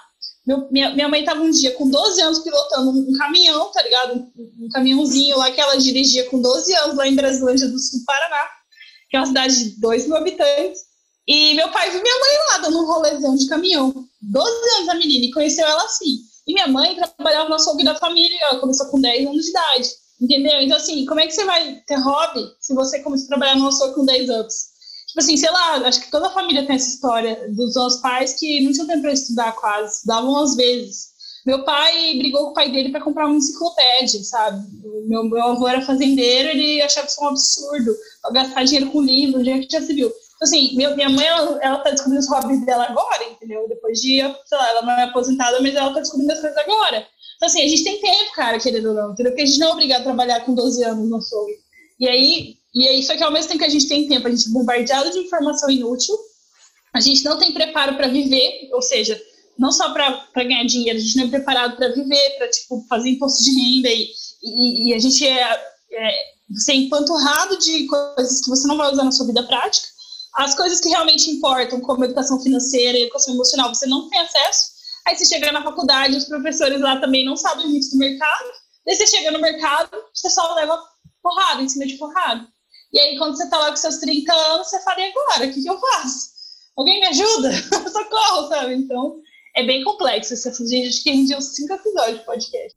E não tem um tutorial, né, te explicando o que, você tem que fazer, não tem um, um procedimento operacional ali que fala, agora você faz isso aqui e agora você tá infeliz, então é só você fazer isso aqui. Não, você surta, simplesmente surta, porque não, você, você tava doutrinado a fazer aquilo e de repente você fala, não, não é isso. E agora? O que que é, né? A ge- a gente passou por isso, né? A gente passou. Ainda passa de vez em quando, não vamos negar que a gente, de vez em quando a gente para e fala: o que a gente tá fazendo? Tá certo isso? Né? Mais que- E assim, vocês- têm noção de que a gente tá vivendo meio que uma distopia, porque você imaginava que em 2020 você ia ter que ser obrigada a ficar em casa todos os dias por causa de uma pandemia, cara? Nunca E, tipo, chegou aqui. Mas- É surreal, sabe? É surreal. Então, assim, a gente nunca, nunca tá preparado para as coisas. O que, que eu acho? um Assim, eu acho negócio. que. Pode falar. Não, pode falar. Não, eu ia falar que eu acho que se a gente tiver um pouquinho de saúde mental e autoconhecimento, já é melhor do que ontem, sabe? Se a gente consegue se olhar e pensar, cara, o que, que eu tô fazendo? Eu tô gostando, eu não tô, o que, que eu preciso fazer? se você tem um pouquinho de autoconhecimento, você já consegue sair melhor que o seu colega que não tem, sabe? Porque essa questão do trabalho, a gente odeia o sistema, a gente não tem como sair dele no momento, a gente precisa dele, a gente precisa trabalhar, é, a gente precisa estar junto, tipo assim, a gente que tem a gente, que trabalha com marketing, a gente tem que engolir sapo todos os dias, às vezes você até ama fazer o que você faz, mas você engole sapo atrás de sapo todo santo dia. Então, assim, a gente não tem muito o que fazer, sabe? Só que se você tem um pouquinho de planejamento e, e autoconhecimento, você já vai melhor que, que a maioria, sabe? Isso que eu acho. Você entrou num ponto que eu já queria entrar, que era o que eu ia falar. Saúde mental, né? Então, por conta da, da, dessa questão que a gente mencionou, da gente ter novas profissões surgindo, novas escolhas surgindo, o que faz com que a gente, que é conectado à internet, que a gente tem conexão o tempo inteiro, a gente sabe o que está acontecendo, sei lá, na Coreia do Sul agora, a gente pode ver o que está acontecendo nos Estados Unidos agora, né? Então, a gente tem essa facilidade, a gente consegue visualizar a amplitude do mundo. Isso significa que a gente consegue perceber também, visualizar mais escolhas. Então a nossa geração, ela é extremamente indecisa. E é por isso que por conta desse também desse despreparo que a gente conversou o tempo inteiro aqui, que a nossa geração ela é tão vítima, ela é tão paci ela é paciente dos psicólogos, terapeutas, psiquiatras por causa de ansiedade, por causa de depressão, né, que e transtorno de pânico, né, é, enfim, síndrome do pânico, né, é, por conta desses problemas. Então, assim, a gente é uma geração extremamente ansiosa, porque a gente sente uma preocupação com o futuro o tempo inteiro, a gente sente que a gente precisa estar fazendo algo, que a gente não pode ficar parado, né, que o mundo está se movimentando e a gente está estagnado, né, então qualquer segundo que a gente para para descansar, para para, ou que a gente, sei lá, tomou uma porrada da vida e a gente ficou para trás ou ficou estagnado um tempo, a gente já se destrói, né? Então, isso é um fator que mistura o trabalho com ansiedade, com depressão, né? E a gente vê os casos de burnout, né? Que você até disse que passou também, né? É, a gente vê eu, esses casos de, de esgotamento mental, de esgotamento é, físico, né? E tudo isso porque a gente não é preparado, a gente não é preparado para a realidade. Não, isso é uma tristeza. Né? A gente não é preparado para a realidade. Acaba que a nossa geração, de fato, a gente tem mais é, comodidades, tem mais facilidades que as gerações dos nossos pais, as gerações dos nossos avós, né? É, e acontece que, por conta disso, eu acho, né? É, a, e problemas novos surgindo, a gente é, tem dificuldade, às vezes, de lidar com coisas que são. É, que quebram o nosso senso de sonhar, o nosso, a nossa idealização. Então, quando a gente tem uma idealização quebrada, uma romantização quebrada, né, a gente sente, nossa, a realidade é isso e eu não sabia. E aí você começa a perceber o quão perdido você está no mundo real. Tudo porque também a gente não se preocupa em se preparar e a, a educação não se preocupa em preparar as pessoas para a vida real. E a gente também, com frequência, não consegue romper as coisas ruins que a gente tem na vida real, né? Eu acho assim, a gente é a geração da inflação, bicho. Então, o que que acontece? É, meu, se minha mãe pagou 40 mil num terreno na casa que eu morei a vida inteira, eu não vou achar o terreno por 40 mil. Porque quando ela pagou isso, o bairro Santa Fé, que é o bairro dos meus pais, que a gente morou lá a vida inteira, é, era uma favela, não tinha ninguém lá, não tinha ninguém. Então, era muito barato comprar um terreno. Aí, se eu vou comprar um terreno no mesmo lugar, esse terreno vai custar uns 500 mil reais, sem zoeira, porque ele tá muito caro. A gente paga as contas, é, e, e, e, eu lembro minha mãe falava assim, quando eu era criança, que, cara, meus pais, tinham, minha mãe tinha um consultório em casa, né? Então, ela gastava muita energia, por quê? Porque eram duas casas, e ela tinha muito equipamento, né, de, de dentista e tal, para ligar, então a nossa conta vinha 300 reais. Isso era um absurdo, um absurdo. E hoje em dia, minha conta de luz, eu e meu marido, meus gatos, meu cachorro, vem 300 reais. Então, assim, a gente é uma geração da inflação. Então, nossos pais, com a nossa idade, eles já estavam três filhos cada um, né? E a gente tem uma planta, sabe? Porque é caro demais, entendeu? Então, a gente é a geração que é cobrada para ter um nível de sucesso, que não corresponde à realidade, porque nunca vai corresponder, porque a gente é a geração da inflação, a geração da que é, é caro morar sozinho, é um absurdo morar sozinho. A gente é uma geração que teve tempo para ter hobbies, então a gente não, não, tomou muito na cara quando a gente era criança. Então, quando a gente toma na cara, é um impacto muito grande.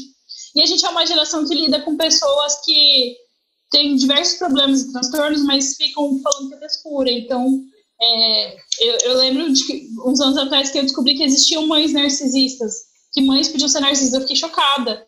Porque estavam falando sobre isso agora, mas eu lembrei das mães de uma amiga minha que era claramente narcisista. Eu falei, gente, mas ninguém fala sobre isso. Então a gente tem uma geração que é soterrada em informação e em coisas novas, porque a geração passada não era. E tem aquele ditado, né? A gente faz terapia porque a geração passada não fez. E eu acho que é muito isso que acontece no trabalho também, sabe? A gente é cobrado de todos os lados para ter sucesso, só que esse sucesso ele não existe, ele não é possível, porque a gente vive um outro momento. A gente é o tempo todo soterrado de, de, de notícias e de questões e de informações, só que essa, a gente está pegando o pior momento das redes sociais, que é, o, que é a era Facebook hoje, sabe? A era Instagram hoje. A gente se compara com os outros, a gente não é instruído a nada, então eu acho que é difícil ser millennial, viu? E, e, então a gente às vezes muito a gente dá essa romantização no trabalho porque a gente não tem outra coisa, sabe? Tudo que a gente tem um trabalho mal remunerado que eu acho legalzinho que tem café expresso, sabe? E aí você é cobrado de ter casa, carro e filho, principalmente se você for mulher, mas isso não é mais a realidade das coisas. Então a gente está o tempo todo colidindo com isso. E é por isso que eu acho que tem tanta gente, desculpa, gente, sou você. É por isso que eu acho que tem tanta gente frustrada e triste. E, e aí eu acho que terapia é essencial, né, para você entender esses caminhos todos. E, e, eu queria dizer que a gente vai fazer terapia apenas um período, mas não é real, é para a vida inteira. E eu queria também, o estado de que a geração passada não fazer terapia faz com que a gente seja obrigado a fazer, é muito real. Eu tenho certeza que a próxima geração não vai sofrer tanto na nossa mão se a gente fizer a terapia certinho, embora eu conheça pouca gente que faz. Né? Mas enfim, é. então, então eu acho que são muitas questões, assim, e que e, e, como que a gente rompe com isso, né? Como é que a gente. Eu acho assim, para começar a romper, a gente tem que parar de cobrar. Começa aí, sabe? Cobrar sucesso, cobrar o trabalho cedo, ai, ganhei dinheiro cedo, fiquei rico.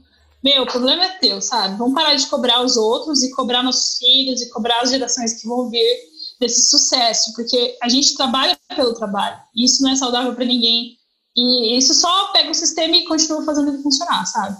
Então começa aí, eu acho que a gente tem que parar de se cobrar tanto, né? E cobrar os outros também. Eu sou uma pessoa que eu falo isso, mas, cara, na, na prática é outra história, né? Porque na prática a gente se cobra de um jeito absurdo. E eu me cobro muito das coisas, sabe? Tá tudo bem, eu tô lá me cobrando feito louco.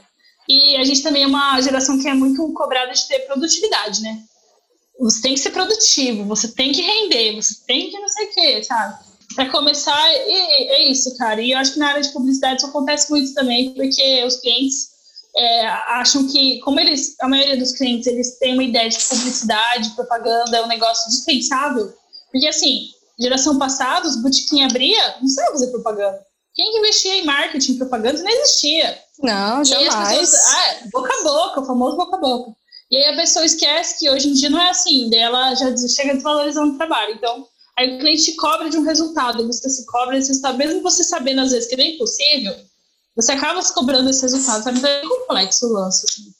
Eu não sei, sabe? Eu acho que é uma eterna busca, assim, por você ser mais saudável na sua vida e nas suas escolhas de trabalho. Para mim, eu, Lira, pessoalmente, funcionou muito sair do CLT e trabalhar é, autônomo, né? funcionou para mim. E, claro, eu ainda tenho várias questões, assim, de culpa. Tipo, sei lá, um dia que eu durmo um pouco a mais, eu já me sinto culpada, porque eu não tô trabalhando. É, eu acordo, eu acordo e a primeira coisa que eu olho é o WhatsApp, eu sei que isso é horrível, cara, e eu não consigo perder esse hábito, sabe? A gente que é dono de agência, assim, tem os bagulho, é difícil pra caramba. Ah, sei lá, às vezes que eu não recusei um trabalho, que eu sabia que ia ser arrombado, mas eu fiz do mesmo jeito, me arrependi, sabe? Então, tem umas questões que a gente tem que trabalhar todos os dias, mas é, para mim a solução foi sair do CLT. Tem pessoas que saem do empreendedorismo e vão para CLT e são muito mais felizes assim. Eu acho que eu tenho uma amiga que ela fala, ela fala, cara, eu, eu odiei home office, eu não consigo, eu não quero empreender nunca na minha vida, sabe? Então, assim, eu acho que vai de você também entender o que você precisa, o que você quer e dar a cara por isso. E parar de ligar para a cobrança dos outros também ajuda. Exato, e essa questão de, de, de CLT, assim, é, é, eu tenho amigos que eu não vejo trabalhando fora de uma CLT, assim, porque por gostarem, por perfil também e tudo, eu já não aguentava mais, assim, eu, quando eu deixei um, um, um emprego nessa empresa grande que eu trabalhava, eu deixei justamente para isso, assim, um belo dia eu também fiz, chutei a porta, falei, vou ser feliz, eu não quero mais ganhar dinheiro, quero ser feliz, quero fazer alguma coisa que faça sentido na minha vida, né? Foi o que foi um pouco de sonho no início, né? Aquela coisa que você acha que você vai sair, vai, vai dar bom.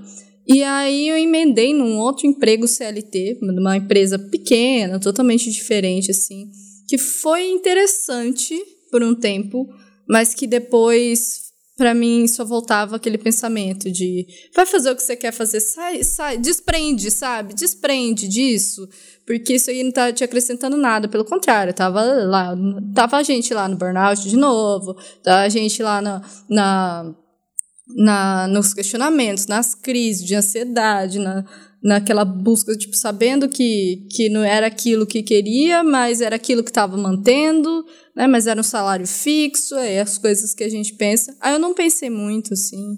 Aí eu, eu arrisquei. E, e até agora, assim, o que, que a gente pensa é como é bom a gente fazer o, uma coisa que não dependa de outra pessoa, assim. Porque eu, como, como formada em administração, minha maior frustração era a gestão dos lugares, assim, né? Era a forma como as pessoas administravam os próprios negócios. E, e achava que justamente aquilo era certíssimo, assim. E, e cara, a, a melhor coisa é você fazer. Você até comentou no início, assim, que você pegou tudo que você, você via de ponto, assim, que você não gostava e não, vou ser melhor que aquilo, vou fazer melhor que aquilo, igual da hora extra. Cara, fez hora extra, tem direito a descanso. Eu acho isso essencial, sabe? Mas existe exato, é o mínimo, mas existe essa coisa de que a gente tem que ficar fazendo a, a, a mesma coisa ali porque a gente precisa daquele emprego, porque a gente valoriza um salário bom ou ruim, mas que a gente valoriza aquilo. Eu sei que tem a questão, obviamente, de quem realmente depende daquilo, que é diferente daquilo que você, quando você pode escolher. Poucas pessoas podem, de fato, escolher empreender, né? Que a gente está tá até falando aqui, poucas pessoas podem se dar ao luxo, digamos assim, de meter o pé na porta e tentar, mesmo quanto difícil que é. É, mas é, é, é muito, muito diferente assim, a forma que a gente lida. E eu acho que a nossa geração é uma geração um pouco de transição, assim, de como como era antes, né, essa questão da, da estabilidade, do salário, do, da carreira, do sucesso, né, que sucesso era ter dinheiro, sucesso era, era isso, e para a próxima geração, talvez, para a geração Z que vem aí no mercado de trabalho, já pegar uma coisa mais aberta, né? Já pegar uma, uma consciência, um nível de consciência das pessoas diferentes. E terapia. Ai, terapia todo mundo devia fazer, sabe? É o mínimo, é daquelas coisas mínimas, assim. Acho que todo mundo devia ter terapia incluída na, na vida básica ali. Né? Igual você falou da escola, tinha que ter matéria de psicologia, né? Na escola, porque as pessoas precisam se entender para poder descobrir o que, que elas realmente querem fazer. Né? É, eu acho que a descoberta, a descoberta é, é o mais importante, assim, porque esse, esse, essa quarentena eu me, vi, eu me vi surtada com o que eu já amava fazer, que até a gente. Essa quarentena eu parei. Tudo bem, tem a quarentena, tem a Covid para colaborar, mas eu me vi, tipo assim, eu sempre achei que se eu entendesse, eu ia voar, sabe? Que eu ia, nossa, que é o que eu quero, papai, eu não tenho que dar satisfação, e isso aqui. Toda aquela coisa de romantizar, igual a gente falou lá atrás, romantização. Aí nessa quarentena, eu, eu, eu comecei a ficar estressada é, em vários níveis absurdos e comecei a perceber que meu propósito não é ter agência de marketing. É, por que, que eu percebi isso? Porque eu estava indo, eu tava indo encaminhada para um, uma terceira crise de burnout na minha vida, porque é, eu acho assim, tem coisas na vida que, que você sente, sabe? Que você sabe. E você se conhecer é meio caminho andado pra você entender isso. E às vezes o que você queria ano passado não é o que você quer hoje, sabe? É, com essa quarentena, com essa pandemia, eu comecei a perceber que o consumo pelo consumo é uma coisa ruim, assim, que, que eu não me identifico mais com isso. Então, para mim, tem sido muito difícil trabalhar a pauta da quarentena com os meus clientes, que tem restaurante, tem bar, sabe? Tem academia, sabe? Então, assim, eu tenho esses clientes, mas eu não acho que eles deveriam estar abertos, sabe? Porque eu não acho certo as pessoas pegando Covid. Então, a, a, eu, eu, sempre falo que eu colidi com, com o Covid, assim, total, assim, eu colidi com, com a pandemia, porque eu comecei a rever coisas internas que eu não estava mais acreditando enquanto pessoa que trabalha com marketing, sabe? Então, eu comecei a buscar novas coisas para fazer. Então, e, e uma coisa que nunca é incentivada é essa mudança, é você parar e falar, eu não quero mais isso para mim, sabe? Eu ainda tenho agência, eu ainda adoro o que eu faço, cara. Essa semana eu entreguei um projeto, eu fiquei super feliz, maravilhoso. Eu que fiz todo o design, toda a concepção, não sei o quê. Amei fazer, foi ótimo. Só que eu não acho que esse, eu vou fazer isso para sempre mais, sabe? Porque eu, eu, sinto isso, muita coisa mudou. Então, eu, eu, isso não é incentivado. A gente querer mudar do nada, as pessoas ficam assustadas. Elas falam assim, cara, mas peraí, você quer largar o que tá dando certo? Pra quê? Sendo que, na verdade, uhum. é uma uhum. busca pessoal, uma busca interna, né? E a terapia te ajuda a entender tudo isso também, né? É, partindo para esse ponto, então, para a gente ir encaminhando para o final, que a gente trabalhou muitos problemas aqui hoje sobre essa questão, né? E agora que a gente entrou, começou a tocar no, no ponto da terapia, sobre o que é necessário fazer, né? É, eu queria nesse final para a gente deixar uma esperança, né, para quem, principalmente se tiver jovens nos escutando, né, é de que dá para ser feliz no trabalho, que dá para se encontrar na vida, e isso é importante. Ainda mais hoje que a gente tem os multipotenciais, né, que são as pessoas que têm é, habilidade para várias coisas, em várias áreas, né, e aí acaba sendo mais difícil, né, a indecisão incide ainda mais, né, na escolha de uma carreira. Né? Então, eu, eu queria, assim, é uma pergunta muito aberta, mas eu queria que a gente respondesse ela, né? É, como se encontrar na vida? gente, eu ia falar assim, coitado quem vai estar esse podcast.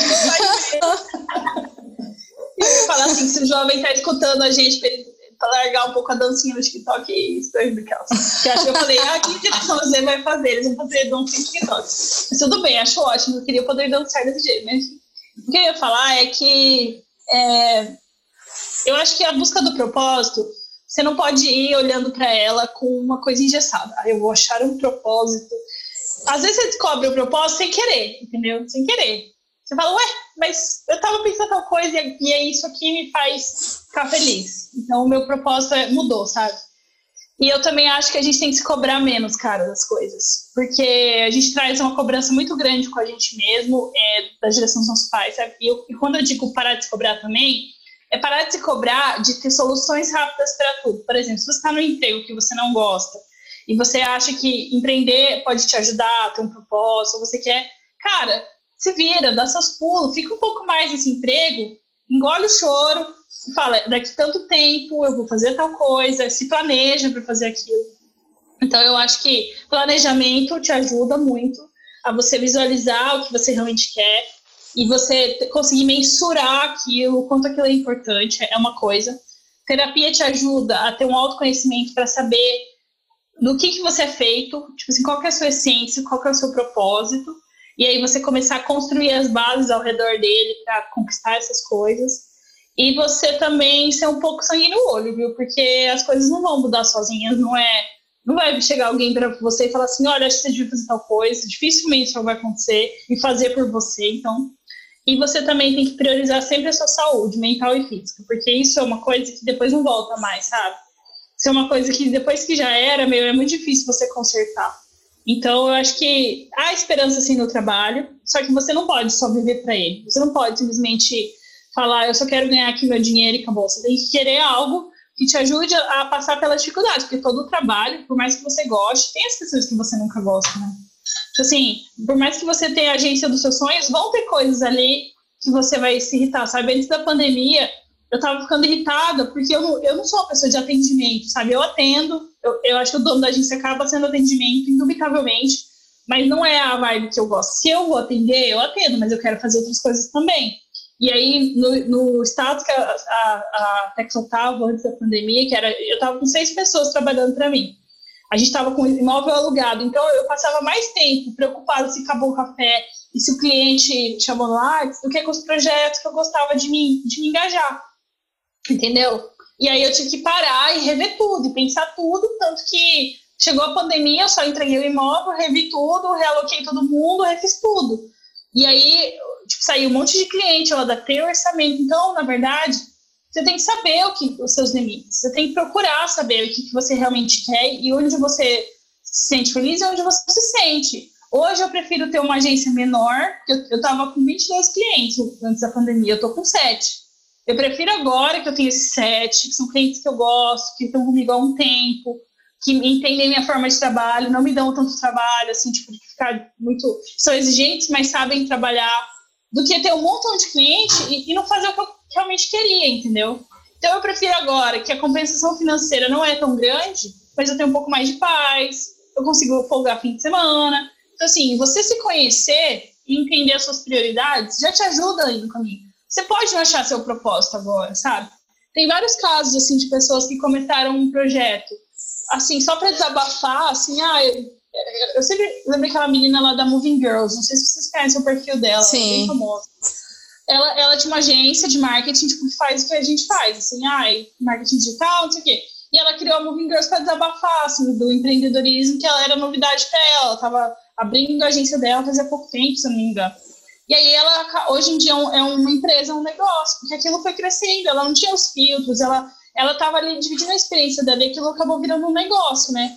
Hoje em dia, acho que ela, nossa, ela deve faturar muito com muito produto e tal, todos os rolês dela. Mas então, assim, eu acho que você se questionar, você não se acomodar e você se conhecer, cara, bem caminhando para você descobrir seu propósito, as coisas que você quer fazer e não ficar doente nesse mercado tradicional, digamos assim, né? Às vezes você vai descobrir que o que você gosta de fazer é que nem uma amiga minha, que foi, é, ela estava super infeliz no trabalho dela, eu falei assim, e eu, e eu vendo ela cuidar de cachorro dos outros de graça, sabe? Ela, eu vendo ela ir lá ser, ser babá de cachorro de gato com os amigos. Eu falei assim, amiga, por que você não cobra, velho, pra fazer isso? Vira pet sitter. Aí, como eu já fui cat sitter, eu já cuidei de gato do, três anos da minha vida pros outros, tinha um monte de cliente, só que eu, eu parei porque eu não gostava de ficar dirigindo pra lá e cá e ela gosta. Falei, ó, oh, amiga, tá aqui esse curso. Aí ela, ela foi atrás agora, ela quer formar em. vai fazer algumas coisas na área de veterinária. Tá lá, feliz da vida, os dog, com os doguinhos dela, sabe, atendendo. Então, assim, às vezes a gente tá lá e a gente se depara com um negócio que faz o nosso coração bater mais forte, sabe?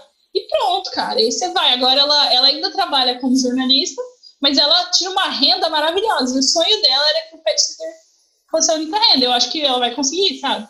Então isso é maravilhoso, cara, maravilhoso. Então é isso, você tem que se encontrar, se questionar. Você não pode ter preconceito, porque assim, se alguém falasse pro, pro seu pai assim, ó, oh, você cuida do cachorro do vizinho, por que você não começa a cobrar? Seu pai ia falar o quê? Você tá muito louco, né? Ela não, ela. A gente já tem uma ideia de que, tipo assim, pet sitter, quem diria que ser babá de animal seria uma carreira?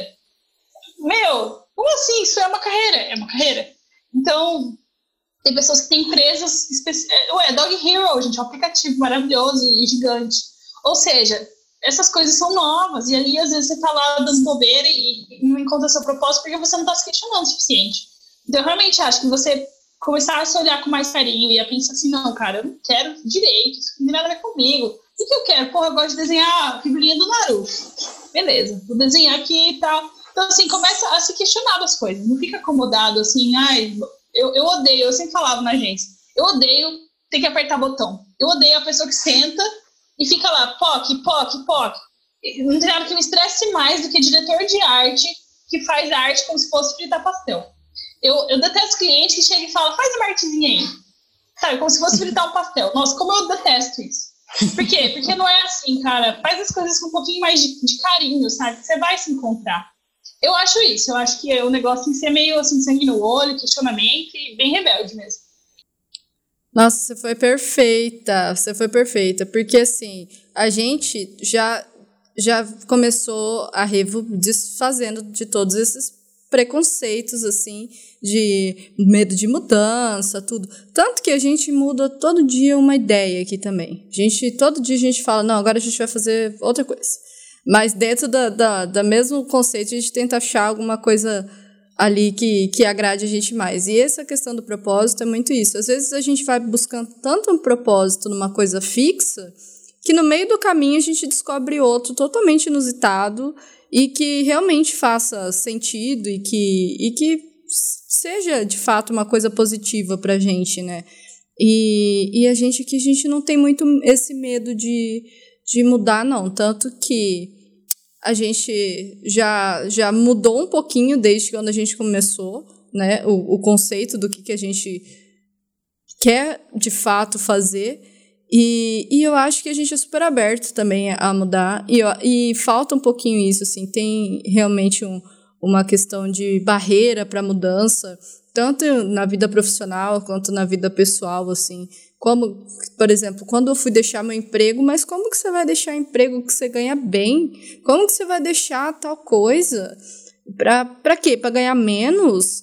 Para fazer é, trabalhar com outra coisa e, e, e, de fato isso assim eu não obviamente eu só consegui abandonar todas essas essas questões após terapia né porque antes de terapia eu achava que realmente eu tinha que ficar eu tinha que ficar presa ali que ali era o meu destino e se eu comecei aquilo eu ia aposentar fazendo aquilo que eu estava fazendo eu tinha ainda a ideia de que eu iria aposentar olha só que ideia errada porque hoje em dia a gente não vai aposentar não é.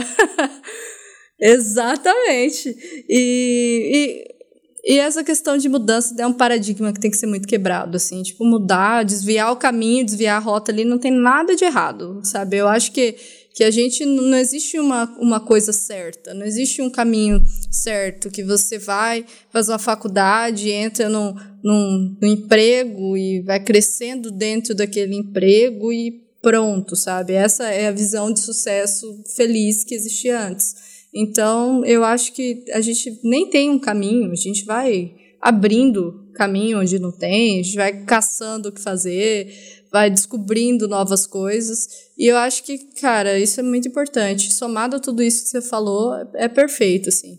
É, eu só queria deixar aqui para algumas pessoas que, um, você não é seu trabalho, ou seja, é, você não é necessariamente a sua pessoa não é dentista, sua pessoa não é médico, isso faz parte de você, mas você não é isso.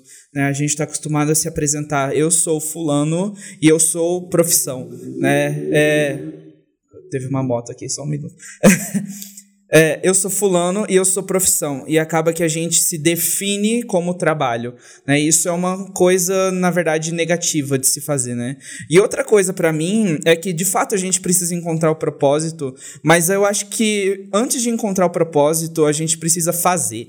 Né? Quanto mais a gente faz, quanto mais a gente experimenta, mais perto a gente é, chega do propósito, porque a gente consegue se descobrir, a gente consegue se entender melhor, a gente consegue ter um autoconhecimento mais elevado, e aí, fazendo as coisas, colocando tudo em prática, a gente consegue finalmente chegar num propósito. Né? É para mim, esse, esse é o ponto mais importante. Eu acho que para a gente encontrar o porquê de se fazer algo, a gente precisa primeiro do como. É, porque fazendo, colocando a mão na massa, é, colocando as coisas em prática, que a gente consegue visualizar o que já estava ali. Né? A gente consegue enxergar o que estava invisível ali, a gente ainda não, não conseguia ver. Né? Então, eu sei que. É, é, pesa muito, né, tomar uma decisão dessa. Eu sei que tem gente que às vezes quer simplesmente meter o louco e falar assim: não, vou largar, vou, vou não quero mais ser promotor de justiça, né? Então amanhã mesmo já vou pedir minha exoneração porque eu não quero mais, né? É, ou eu tô na faculdade, tô aqui no meu oitavo semestre de medicina, eu vou largar. Então próximo semestre eu vou trancar o curso, não vou fazer mais, né? É, tudo bem, se de repente for esse o ponto final, depois de muito ter refletido e muito ter conversado sobre isso dentro da terapia, ok, aí vale a pena meter o louco, né? Mas se realmente não existe uma reflexão por trás, não existe um pensamento por trás, né? Ainda que se você, como eu tinha esse medo, né, de sair de algo e não saber o que fazer e ter ficado e, e ficar perdido, né? Ainda assim isso é uma reflexão, é, é, a, a, ser feita que leva a uma tomada de decisão, né? O que é importante é não tomar uma, uma decisão de meter o louco de forma é, passional, né? Da gente não, não fazer uma coisa assim no, no, fogo, né? E depois isso ser a decisão errada, né? Então a gente, às vezes a gente precisa realmente desse fogo para ter coragem de fazer algumas coisas, né? É, eu sei que carreira pesa muito em questão a, ao financeiro, né? É, porque eu entendo também que existem pessoas que se simplesmente largarem o emprego não conseguem viver porque falta comida, né? É, eu entendo isso, né? A gente, isso é uma realidade, é uma dificuldade que existe também, né? Então é por isso que a gente precisa ponderar muitas coisas também. Mas o mais importante é a gente começar a associar na mente que é possível e que é necessário encontrar felicidade dentro da carreira, né? Que é necessário ser feliz dentro do trabalho, né? Encontrar prazer, porque senão a gente está simplesmente sendo uma máquina, sendo um robô que pode simplesmente ser substituído é, e pode simplesmente parar de funcionar a qualquer momento. E o lance do autoconhecimento é importante também, sabe por quê? Porque às vezes você nem percebeu que você estava é, numa, num, como é que foi o meu, meu segundo surto de burnout quando eu estava no jornal? O que, que acontecia? Toda vez que eu chegava lá, muito tempo antes de eu pensar em pedir demissão, isso já estava acontecendo. Eu só fui perceber isso depois na terapia. É, na época eu não fazia terapia. Eu chegava lá e imediatamente me dava dor de estômago. Eu, eu sentava na minha cadeira e aí eu, abri, eu ligava o computador, daí eu ouvia a voz do, do cara lá que eu detestava, e aí na hora me dava dor de cabeça e dor de estômago. E eu começava a passar mal. E aí, isso foi se tornando cada vez mais comum. Então, você começar a prestar atenção, sabe? Se você realmente. Porque a gente se sabota, né? Tem pessoas que estão lá no emprego, às vezes até muito bom, e estão lá, ah, meu Deus, não estou gostando. Tipo assim, a, gente se sabota, sabe? Ai, as questões de produtividade, muitas vezes a gente procrastina, então sabotagem está tá incluso no pacote. Porém, você realmente observar se aquilo é o que você quer ou não, se você não está se sabotando deliberadamente por um outro problema, se aquilo que você está fazendo realmente é, é prioridade para você ou não, e se aquilo está te fazendo mal, sabe? Antes de você sair metendo louco e abandonando tudo, e ah, amanhã eu vejo como que eu vou fazer, sabe? Primeiro começa a se questionar se aquilo também não é uma autossabotagem, porque a gente se sabota o tempo todo, gente. Isso é, um, isso é real, é um fato, né? E também tem a questão de a gente. Cara, não tem jeito, tem que se conhecer, tem que saber e assim, por exemplo, eu conheço pessoas que estão numa área há muito tempo, que estão no emprego há muito tempo, um emprego que não é dos piores, mas estão procurando fazer outras coisas porque não estão não mais felizes com aquilo, né? Só que a pessoa, ela não tá metendo louco, ela tá fazendo devagar, ela tá fazendo a hora extra dela, o tempo dela. Quando ela conseguir finalmente sair daquilo, aquilo vai durar. Porque se você sai para fazer qualquer coisa, só que você tá de saco cheio e você não tem um plano, quando você sair, cara, você vai fracassar. Então também ter calma, né? Ter cuidado, saber até onde você pode ir. E é claro, a gente está falando aqui de uma, uma parcela de privilégios, né? Pessoas que não têm escolha, elas não têm escolha realmente. Mas se você tem essa escolha, reflita sobre ela, pense direitinho e tente entender se aquilo não é uma alta sabotagem, se às vezes você mudar de setor não melhora as coisas, você mudar de cargo, você entrar num outro projeto, às vezes é isso, cara. Às vezes você tá cheio de coisas específicas você não tá chegando no trabalho e tendo crise de vômito como eu tinha, sabe? Então, porque, porque eram muitas coisas acumuladas naquilo, sabe? Que, que implicavam naquela sensação de que eu estava no lugar errado. Por exemplo, eu, eu, eu, eu sinto que eu estou vivendo uma certa despersonalização, assim, com o lance da relação agência-cliente na pandemia. Então, eu tenho que mapear, cara, o que, que realmente está funcionando e o que não está. E aí, a partir disso, a partir desse pensamento mais analítico, eu tomo uma decisão.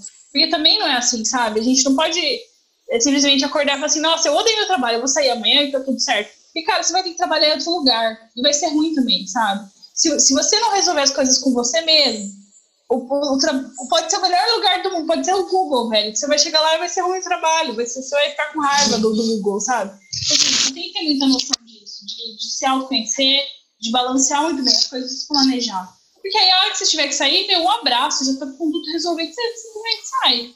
Às vezes você vai ter muito medo. E também tem essa questão né, desse medo que a gente sente de mudar, de, de ver uma coisa diferente. Não tenha esse medo, cara. Às vezes tudo que você precisa é de uma mudança pequena que resolve uma coisa maior. Então, assim, e outra, as pessoas também têm diferentes perfis, né? Tem gente que nasceu pra entender, bicho. Que, tipo assim, pode, a pessoa pode até ser um bom, um bom um CLT, assim, um funcionário legal mas ela, o lance dela é entender. E tem pessoas que não. Então, assim, você tem que ver muito bem, assim, o que você realmente quer fazer, sabe? E ir atrás, bicho. E isso acontece todos os dias, né? Então, eu acho que é isso, realmente. Nem tudo tá perdido, sabe? Nem tudo é desgraça. no fim das contas, a gente precisa fazer terapia e precisa fazer alguma coisa. Então, se você se sente infeliz, se você sente que algo. É, é, se você se identificou com alguma dessas coisas, desses problemas que a gente relatou, então é necessário fazer alguma coisa. Faça.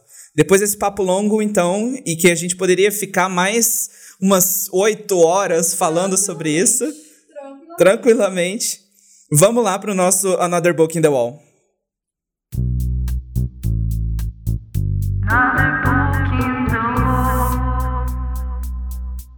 Como o nosso papo hoje foi sobre se encontrar, sobre é, sair do, do que está te deixando insatisfeito e buscar o que quer, né? E ser feliz no trabalho, ser feliz na carreira, a gente também tem material complementar para isso, né? Para a gente conseguir se inspirar um pouco mais e entender melhor né? quem a gente é, o que a gente quer. Lira, conta pra gente o que, que você tem para indicar. Bom, gente, vou indicar duas, dois, duas obras. Um é um livro, outro é um filme. É, o primeiro, a primeira indicação que eu vou fazer é do livro Trabalhe Quatro Horas por Semana. Não sei se vocês já ouviram falar desse livro. Já. É, eu não lembro o nome do autor, é um nome meio complicado. Mas esse livro, ele salva as devidas proporções, porque ele tem umas viagens, o cara é norte-americano, então tem umas viagens assim. Mas o, o principal do cara, que ele fala para você, é o seguinte: não perca seu tempo. Não trabalhe mais do que você deveria.